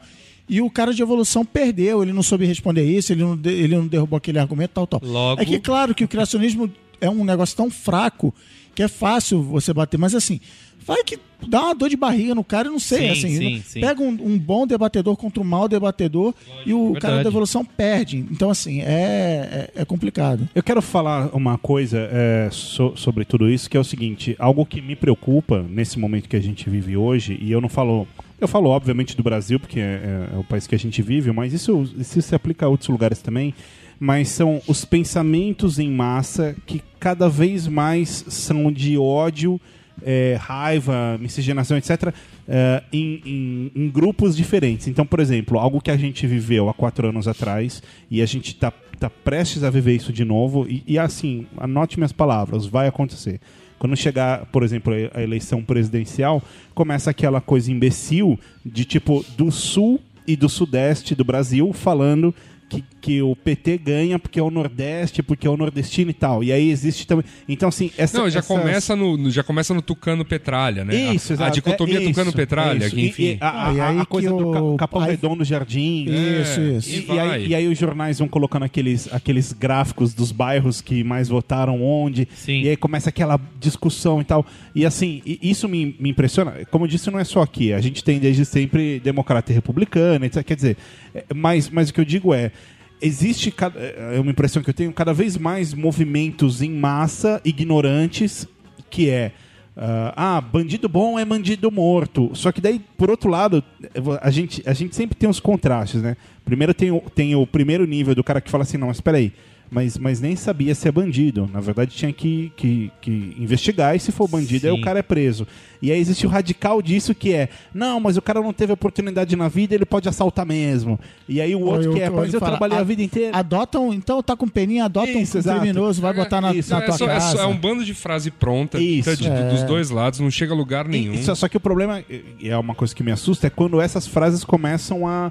Esses pensamentos começam a se bicar, né? Sim. Cara, você quer uma coisa mais absurda? A última eleição, por todos aqueles ruídos que tiveram, ela quase foi decidida por algo que os dois candidatos defenderiam em um debate tranquilamente, mas que jamais poderiam de- Que é o- defender como, que é o aborto. que é o aborto, como, como candidatos da à É, presidência da não, República. é, exatamente. Os não dois podia- eram a favor. Os dois É, são não a favor, os dois não são a favor né? eles não podem falar É, sobre isso. Isso é, isso é bizarro, né? Não, não tem essa.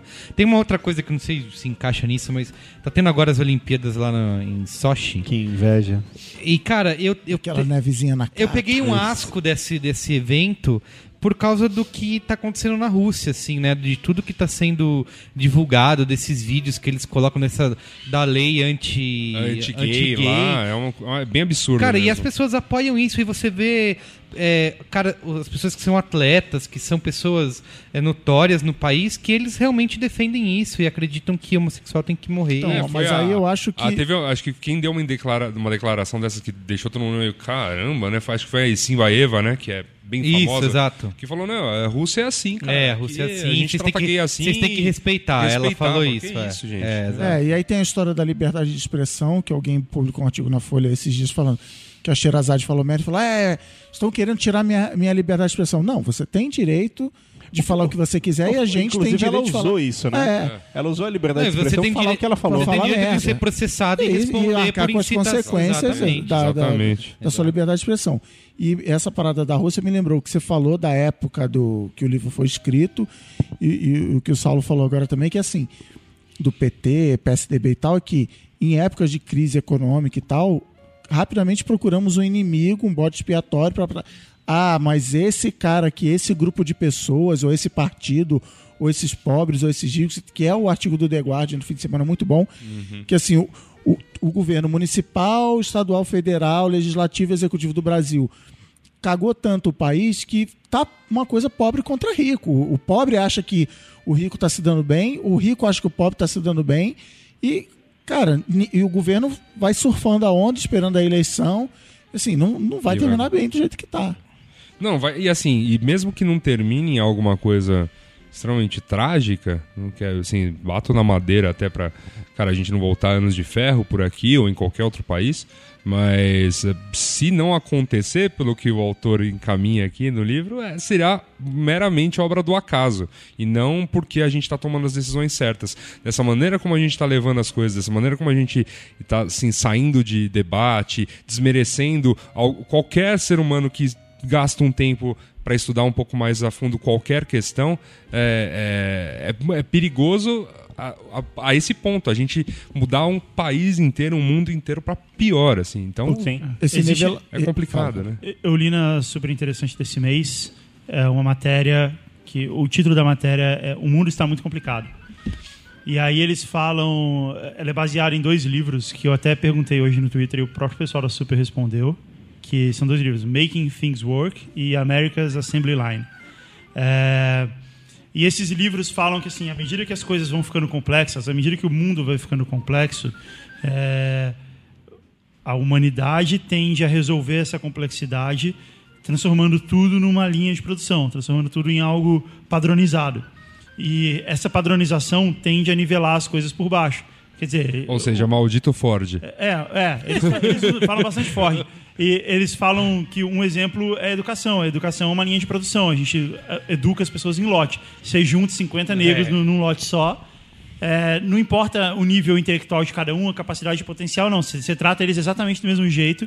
E dá é pra só eles, vai- e dá pra é, eles o mesmo objetivo. É. Não explica por que você tá lá na escola, que escola vem de escolha. Não, não. Você tá aqui na escola pra atingir um diploma. É, pra passar no vestibular. Sim. É, e aí isso vai. é, e aí eles dão vários exemplos lá, e eles falam dos livros também.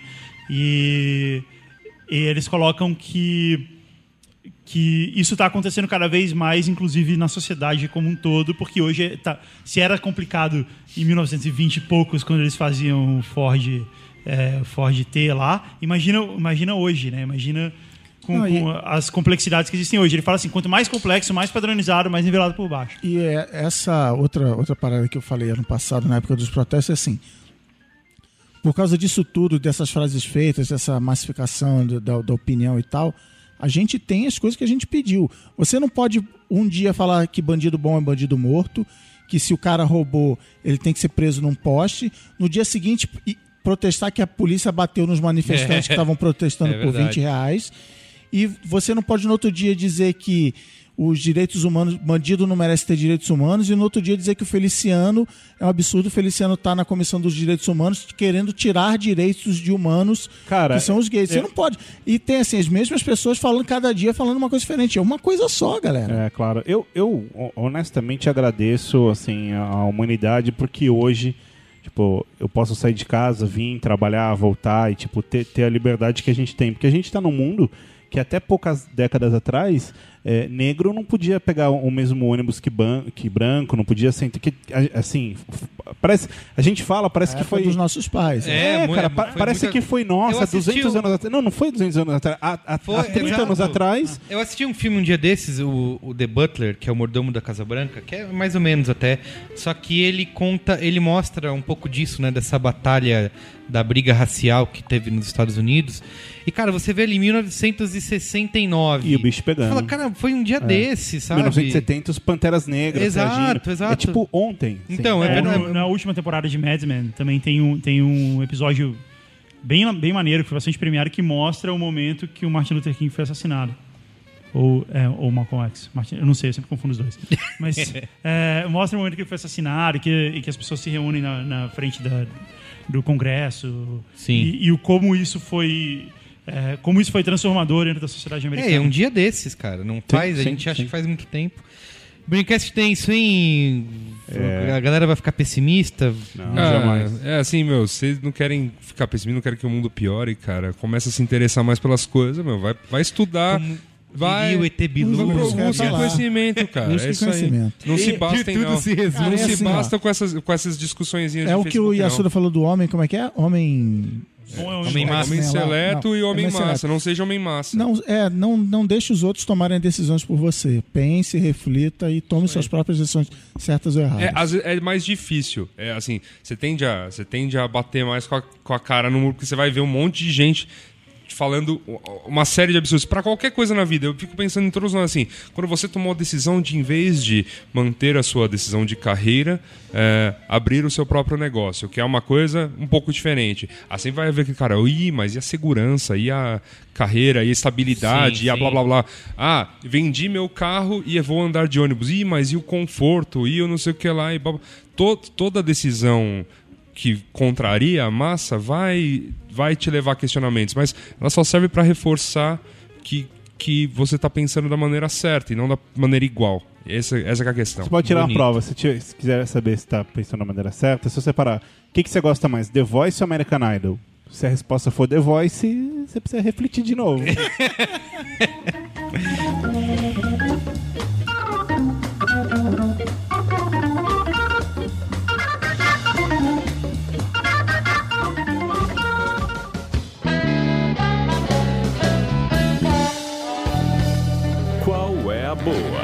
Qual é a boa?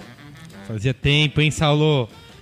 Ah, não teve qual é a boa? Do, Não do- teve, Ih, não. Não teve, ó. eh, Braincast diretor não pode ter qual é a boa, porque é sério. Ah, Qual é a boa? É. É, é um, é um Brincast especial. Cara, meu qual é a boa, eu vou falar. Eu vi um vídeo da, daquela revista que você adora, Américo, Veja São Paulo. Uhum. É uma entrevista. é, fizeram, acho que uma matéria. Matéria eu não li, eu só vi o vídeo. Com, Com o Silvio Santos assistindo Breaking Bad. Caralho! Não, Não, e, não, e ele, ele virando falou- e perguntando: "Vocês não- você gosta daquele negócio de Netflix? Eu também adoro, É, cara. não, e, e o comentário dele, não, eu também adoro. 15 reais por mês. Cara, ele é meio de vaca. Aí fala, fala que ele, tipo, sei lá, passou o farol, aconteceu qualquer coisa em Miami, o guarda parou ele e falou, não, então, ó. É, você vai ter que pagar, sei lá, 10 dólares e tal. Não, eu não tenho. É, não, então eu vou te levar pra delegacia. Ele levou pra delegacia. Aí, não, mas e aí? Te- Não, tem que pagar 10 dólares, mas eu não tenho. Não, então você vai dormir na cadeia. Não, tá bom, então eu tenho. tipo, cara, meu, se você. É pão duro. Cara, ele é brilhante. Compra roupa cara. no Walmart. É, isso, isso é demais. Eu fiquei falando pra Cláudia, falando, meu, eu conheço o nego que, cara, que, que ganha, gasta dinheiro pra cacete, passa 25 dias do mês contando moedinha, mas anda com a calça da diesel. É o Silvio Santos compra roupa no Walmart, cara. É o Silvio Santos é uma lição de vida, Tá cara. certo ele. Silvio Santos é uma lição de vida. E assistindo Netflix e não baixando piratas, eu só assistiu 54 episódios E a, mulher, parou. e a mulher dele fala assim: Ah, mas a gente tá vendo filme. Não, filme não. Breaking Bad. Ó, É genial. cara, é por isso e essa e outras que o Silvio é o, o grande. É o patrão. Isso, é por isso que ele é o Seu patrão. Esse a ama boa? Não, não Walter é. White. É só pra abrir o quadro. Fala. Não, até- acho que tem que, ter, tem que entrar aqui. Eu vou até me preparar, pegar uma aguinha, porque vem- lá vem as Cris Dicas. Ah, não, Cris não, eu Dicas. tô... Quem começa? Não, eu quero Então, falar antes então fala, do fala, Cris fala. Dicas, porque senão ele- depois ele estraga. É, eu quero falar antes das essa. dicas também. Tá. É o, nesse tempo de férias eu assisti alguns filmes, mas obviamente não vou falar de todos aqui. Menos do que você gostaria, mas tá indo Menos bem. do que eu considero. Tô indo bem, tô tentando manter minha média. Eu assisti nesse fim de semana o Her, que é o traduzido aqui no Brasil como Ela. E não O é. Guga tentou não fazer o barulho de abrir a lata, Isso, é, rolou. vocês ouviram um oferecimento. Mas eu aproveitei e fiz junto pra ficar um barulho só, tá vendo? ó? Parabéns. Que é o filme com o Joaquim Fênix, que ele se apaixona por um sistema operacional dirigido pelo Spike Jonze. E. Já deu spoiler, né? Por quê? Já, já falou que ele se apaixona. Não, essa é, o, essa é o, a base É do o plot, Não, é. É o plot, eu não falei Eu tô mais. com a nossa amiga ouvinte aí, eu não quero é, saber exato. nada. Ó, eu não mostrei nem- Tanto nem- eu nem quanto o Cris. Dicas, nós não lemos, né? Isso. Não, eu Cris Dicas, concordo, ah, eu nenhuma concordo, porque assim, eu também não. Eu, eu vou no cinema e vejo os trailers, aí eu falo, ah, legal, já sei que vai acontecer isso. É. Ah, já sei que não sei o quê. Tá bom, eu não ver o comédia filme. romântica, então você não precisa. ver. É, exato. Ent- Mas assim, não tô falando nada. É, E assim, tá sendo um filme super. Como foi indicado ao Oscar de melhor filme, o melhor roteiro, né? É, e tá sendo super comemorado como um grande filme sobre a nossa época e não sei o quê. É assim, eu achei. O filme é sensível pra caramba, tem. é, mostra um futuro. é, um- tem um design de produção bastante inventivo e tá com um futuro meio com coisas. Parece um futuro retrô, assim, digamos. Só que no- o filme não me pegou, assim. E eu acho que ele é um pouco. cai no caso do que o Saulo citou no começo, que é o Lost in Translation, que é outro filme que existe todo um frenesi. Ah, Lost in Translation mudou minha vida, é o melhor filme do mundo. E eu acho que o, o Her tá nessa categoria, assim. Talvez se você assistir em algum momento da sua vida. É, Que você tá específico- perdido em Tóquio e a É. Scarlett Johansson aparece. Talvez, Talvez você talvez. se não, né? identifique, né? Mas assim, eu realmente eu, fiquei porque, cara, eu fui ler as críticas depois, vi lá no Letterboxd as notas, cara, o, o, o, o gráfico tá aqui no topo, é tudo 5 e 4,5, sabe? Mas a eu acho galera que tem amando. muito com a história de as pessoas se identificarem e tal.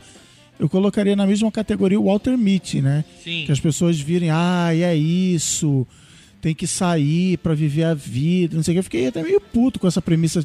Tipo assim, cara, é, de novo, a contradição. Adora as tirinhas do Calvin, chora com aquela tirinha que o Calvin toma Rivotril e o, o, o Haroldo desaparece Sim. e chora no Walter Mitty porque o Walter Mitty sai pra viver a vida. Assim, pra mim é a mesma coisa, entendeu? Então assim, mas por quê? Porque as pessoas se identificam e falam: "Ai, que legal, que história linda, eu me coloquei no lugar da Mas Sofia tanta Coppola". gente, Cris, é, tipo, parece uma coisa meio unânime. É a assim, massa, de- a massa é burra. Não é, cara, a massa, Eu não vi, eu não vi a rolê. massa quer coisas melhores Mas na não é um vida, filme cara. massificado, é um Não, filme tudo bem- mas, não, não mas é, é que isso tá, é- mas as pessoas querem coisas melhores da vida, assim, é óbvio que por mais que a gente não faça, a gente quer, tipo, todo mundo quer sonha em Tipo, ah, viajar, nem que seja viajar o mundo, conhecer mais gente. Ou, Assim, é um ou- filme do Spike Jonze, tá Só- longe de ser é. da massa. Só que, só que no caso, no caso, as pessoas não, Não tem, conseguem eu, fazer eu isso. perguntando como quem não viu o filme, não tem uma de um tapa na cara da sociedade, é isso aí. Não, tem um Essas pouco. pessoas ficam tirando selfies e botando Não, tem um filtros. pouco de discussão do- dos relacionamentos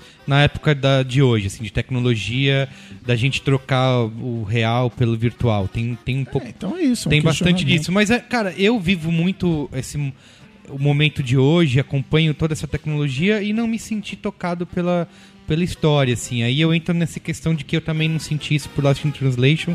Eu só acho um absurdo pessoas que contam comparando o filme com o Brilho Eterno de Momento Sem Lembranças, Puta, que aí a gente tá falando disso de outra... cara, aí é outro patamar, não dá pra... não É dá que o Lost in Translation fala muito da, da solidão, de você se sentir sozinho. Então por isso que tocou tanta gente. Inclusive, eu acho um filme bem legal. É, ele fala isso, de solidão, de você se encontrar, de você achar que tomou as decisões certas na sua vida e de repente você olha em volta e fala, ih, ele, ele é muito filme crise dos 30, assim. Apesar da, da, da Sofia não ter 30 e o Bill Murray muito menos. Sim. Mas é assim, de você ver e, e, e a protagonista é ela, né? É, é você ver, não, pô, eu casei com um cara, viajo o mundo, tô conhecendo, não sei o quê. Mas, caraca, minha vida é uma merda. Sim. Então, Aliás, falando nisso, a Scarlett Johansson é que faz a voz da, É. da Samantha, que é o sistema operacional. Ah, olha só. É, então é isso aí, mas de, de qualquer forma assistam, porque apesar de eu, eu tô falando isso, eu não tô dizendo que o filme é ruim. Eu acho que o filme é ótimo em vários aspectos, é muito acima da média. é, só não me tocou emocionalmente, assim. Eu não, não me senti. Deixa eu te falar de um filme ruim. Lost in Translation é da época que eu ia no cinema, por Eu exemplo. vou, eu vou te falar de um filme ruim, cara, Tá. Que vai fazer qualquer filme que você já assistiu na sua vida Ser bom, ser, bo- ser simplesmente bom. tá? Cara, existe um filme que é um tabu na internet que é a centopeia humana. O Saulo adora. O Saulo já falou aqui. Não, mas Nossa, peraí, voltei peraí. a imagem Não vai- mental peraí, na minha peraí, peraí. cabeça. Não vai me né? mijar. Peraí, não, calma. eu- Não vai me mijar. Calma. O que o Saulo, eu acho que o que o Saulo falou é bastante pertinente, porque assim, o filme Centopeia Humana, ele é ele é bastante se pesado, você ele é é bastante amigo, se você é amigo internauta não sabe o que é a centopeia humana, não, Não procure na internet. Não procure. Não procure. Então, ele é muito, muito agressivo, mas ele cumpre a função dele de filme de terror, que é deixar você com medo e assustado e perder a fé na humanidade. ele é um Você acha filme- assustador? É muito assustador. Ele é gore. É, é, Ele é ele é um gore. filme. É. E. Mas ele.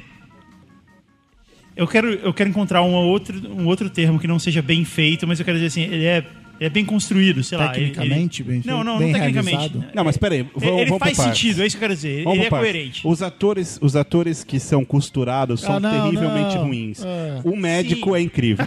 o médico é foda. o médico é foda pra caralho. Cara, quando acabou o filme eu falei, meu, como eu não te vi antes em nenhum filme, porque você é incrível. Eu, eu tenho uma regrinha de ver todos os filmes antes de criticar, então foi por isso que eu vi esse filme. Então, aí, ontem, eu fui assistir a Centopeia Humana 2. ele, ele tava. Por Ele quê? tá, por quê? É, Por quê? É, a pergunta que eu tô me fazendo. Desde ontem. Ai, cara. Cara, Você não escuta qual é a boa o ano inteiro aqui pra selecionar as coisas que você tem que assistir? Não. Eu, eu sei lá, cara. Eu, eu- eu é sei lá mais- o que me ele deu faz calor, um filtro, cara. acho que ele só ouve. Ele só ouve dica que envolve E é- Nicolas Cage. Ah, cara, por entendi. aí. É mais Cara, sinistro? Não é que é sinistro, cara. É muito é gore? que é, você já assistiu Two Girls on Cup? É tipo isso. Nossa senhora. É tipo isso, só que pior, cara. Two Girls on Cup é, é o Lost in Translation perto do. perto do Centopeia Humana 2. Não, sério mesmo? Sério, cara. Sério. Ele passa de todo. Eu acho que ele fez uma lista. Vamos pensar de todas as coisas nojentas, absurdas, agressivas, Que podem acontecer caóticas com- que eu posso colocar num filme e eu vou pôr todos eles de uma vez, um atrás do outro. E aí, cara, eu vou dar spoilers, porque, cara, não assisto filme. foda-se. Eu vou dar É, spoilers. dá e eu vou spoiler tentar, e eu vou tentar falar do jeito menos agressivo não, possível das não. coisas que rolam. Eu posso, eu- a gente pode contar. eu acho- Já passou tanto tempo do primeiro filme, a gente pode contar. Pode contar. É o seguinte, claro. só, só, só pra situar o amigo ouvinte. Só você situa, por favor. O primeiro filme acontece na Alemanha. ah, e aí acontece que duas garotas são sequestradas, né? Numa estrada e tudo mais. Aham. E o é- japonês? E um japonês, um japonês já estava na casa É. do, do médico.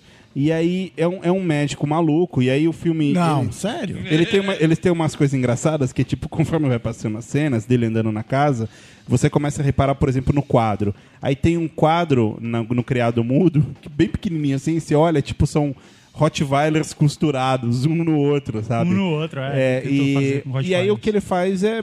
Ele põe os três em três macas no porão e ele faz um desenho bem tosqueiro, assim, parece desenho de criança, falando, não, eu vou conectar vocês. Então, costurar a boca de um na bunda do outro e, e faço uma centopeia humana.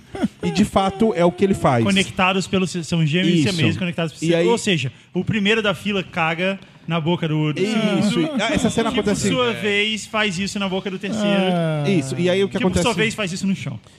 O que acontece no filme é que.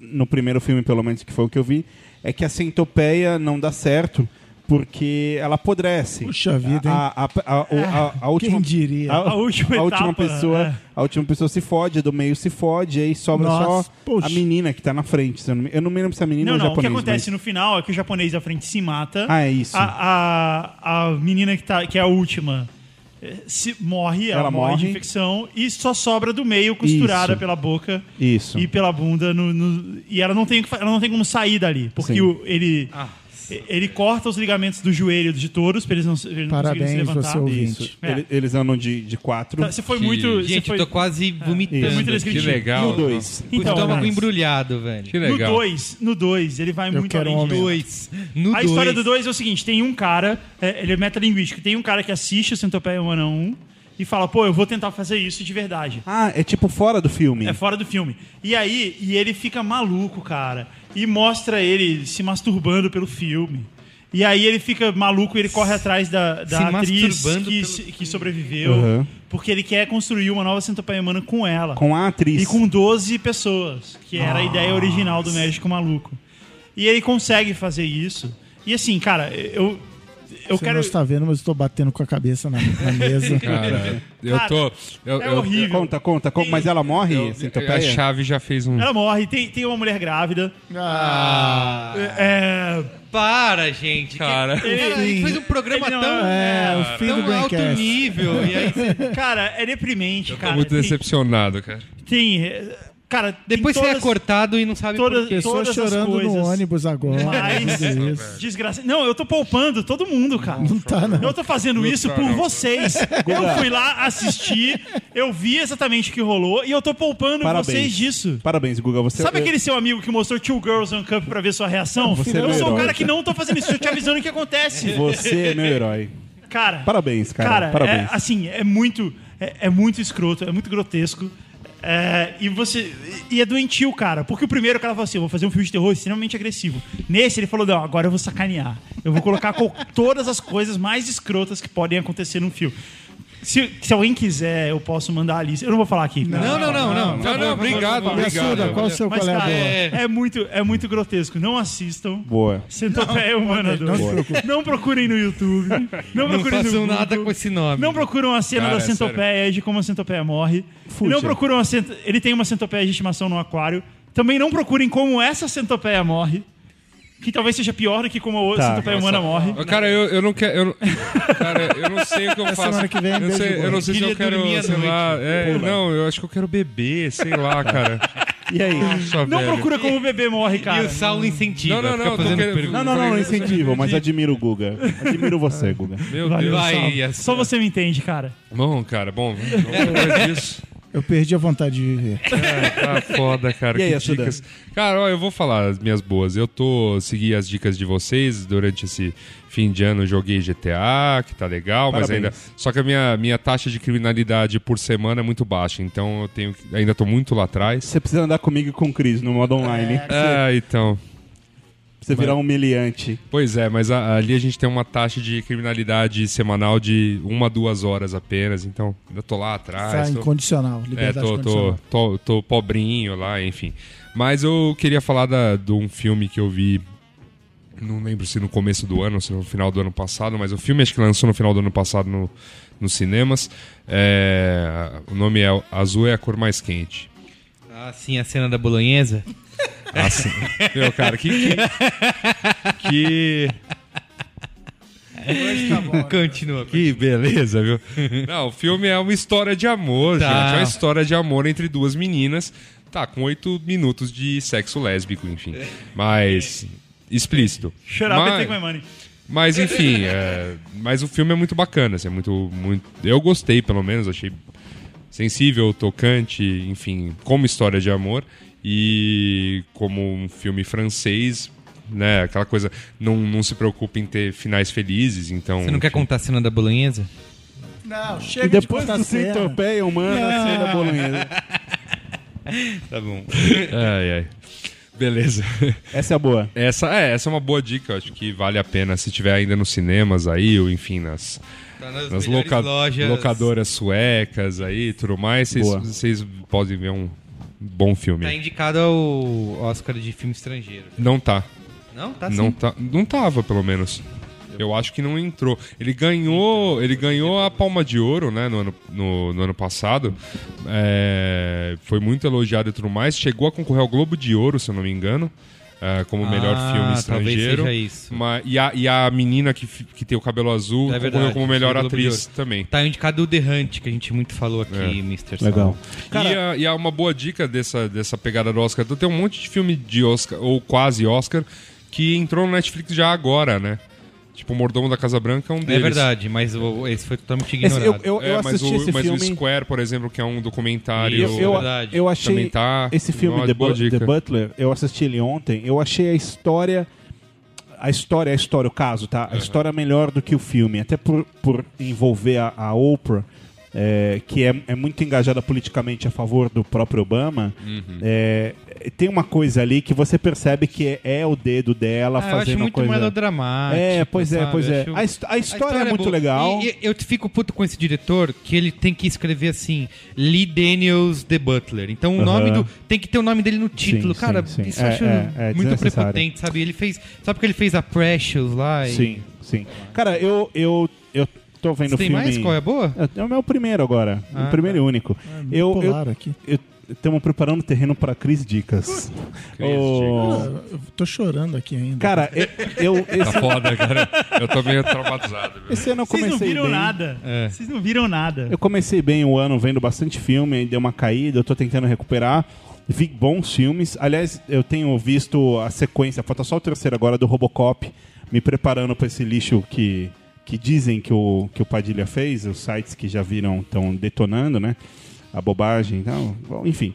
É, cara, e o, o Robocop é muito truculento, cara. É tipo assim, pro, pro jeito que as pessoas pensam hoje em dia, ele chega nos caras e fala: Onde está ele? Eu não sei. Pá, pá, pra, pra. Ah, tá bom, tá ali, tá ali, um tá dia ali. no Rio de Janeiro. É, cara. Você acha que o Capitão Nascimento é mau? Você tem que ver o Robocop, cara. Aí vocês viram que o Porchat foi ameaçado por um Foi, vídeo? vi, vi. Mas é o seguinte, o filme que eu quero falar é um Eu, filme... Não, só... Eu vi, eu vi, eu vi. É um filme italiano chamado Cesare deve morire ou Caesar Must Die. Se você quiser alugar na locadora Paulo Coelho, coloca Caesar Must Die. Cara, é, é muito difícil falar qualquer coisa sobre esse filme porque vai ser um spoiler eh, gigante. Mas eu, eu digo pra vocês que talvez tenha sido o melhor filme que eu vi eh, nesse um mês e meio de 2014. Qual o gênero? Policial? Cara, é o seguinte, ele, ele é um drama documentado. Eh, é, um, é um filme, é o, é o César Deve Morrer de Shakespeare. Só que, só que ele é feito numa, nu- de uma forma que, na verdade, o filme, a atuação é um documentário. é um mockumentário, é um documentário de mentira. Cara, é, é, Só putz, que é é- drama. é que eu não quero contar o lance Tipo porque The é- Office- você descobre em um minuto o que, que é, mas é, é- Tá Então bom. tá bom. Então é, É. isso aí. Mas assim, assistam esse filme, depois mandem comentários em voz ou em texto, ou em texto aí falando o que, que vocês acharam. E agora o momento principal que é o Cris Dicas, que é quando a gente abre. A dica é vocês irem se fuder. Cris Dias, fala do. A Você dica. falou aqui há oito horas atrás do John Green. Fala aí desse. Ah, o John Green, eu, eu, eu, como eu sou parte da massa aí, eu sou o homem, o homem massa aí, eu venho de baixo, eu ando de ônibus. É, ba- Bastante, por sinal. É, eu, é muita massa, hoje eu fui no rodízio de massa. É, eu sempre vejo a galera lendo vários títulos diferentes, John Green, John Green, aí na livraria do aeroporto, um monte de livro. Acho que a editora comprou, que, é, o, porque alguns desses livros são até antigos, comprou os direitos agora e tá botando em massa na- nas livrarias e muito, muita gente lendo John Green, John Green, John Green.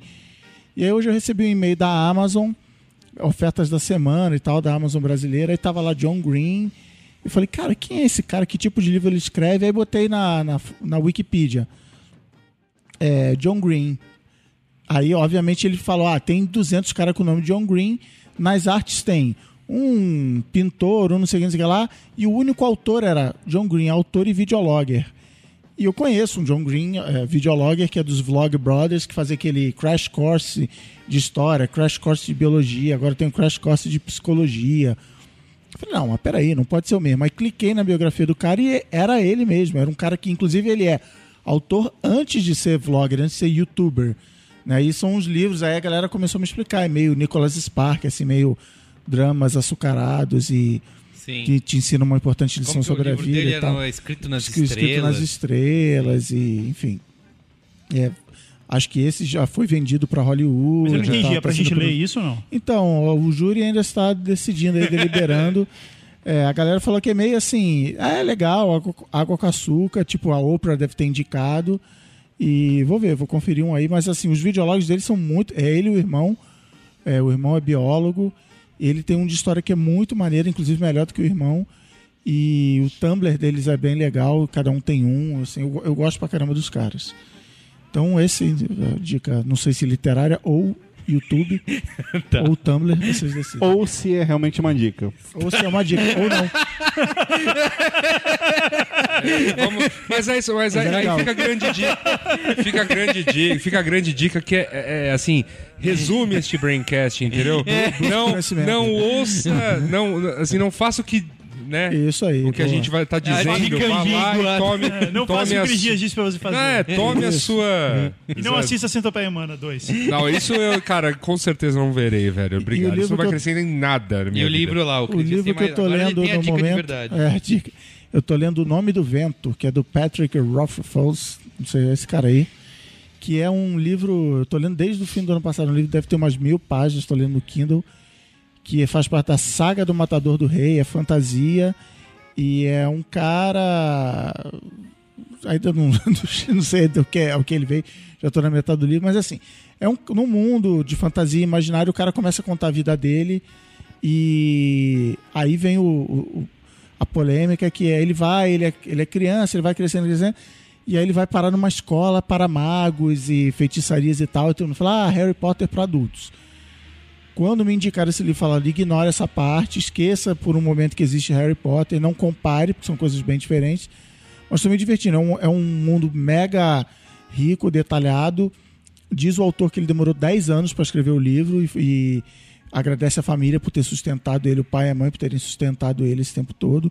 Já tem continuação, já tem em português também, tem para Kindle é, no Brasil, tem nas melhores livrarias e é daqueles livros longos, tipo Game of Thrones, assim, mas estou curtindo. Ainda não cheguei ao fim. Vamos Muito bem. deixar a última dica de livro, que é o livro que inspirou este Braincast, também é, está no Kindle, né? Você pode baixar lá na. Amazon e é de grátis. Olha aí, viva o domínio Tá público. vendo? É isso aí. Ortega Gasses é um nome bonito. Eu daria o nome desse pra um filho. Ortega. Ortega Gasses Emilete. Ou um cachorro. ou um cachorro. Pô, é demais Dois esse cachorros. nome, cara. E aí, gente? Muito bem, é isso aí? A nave tá vindo? Vamos subir? Vamos embarcar, pessoal. Tchau, pessoal. Um beijinho e até amanhã.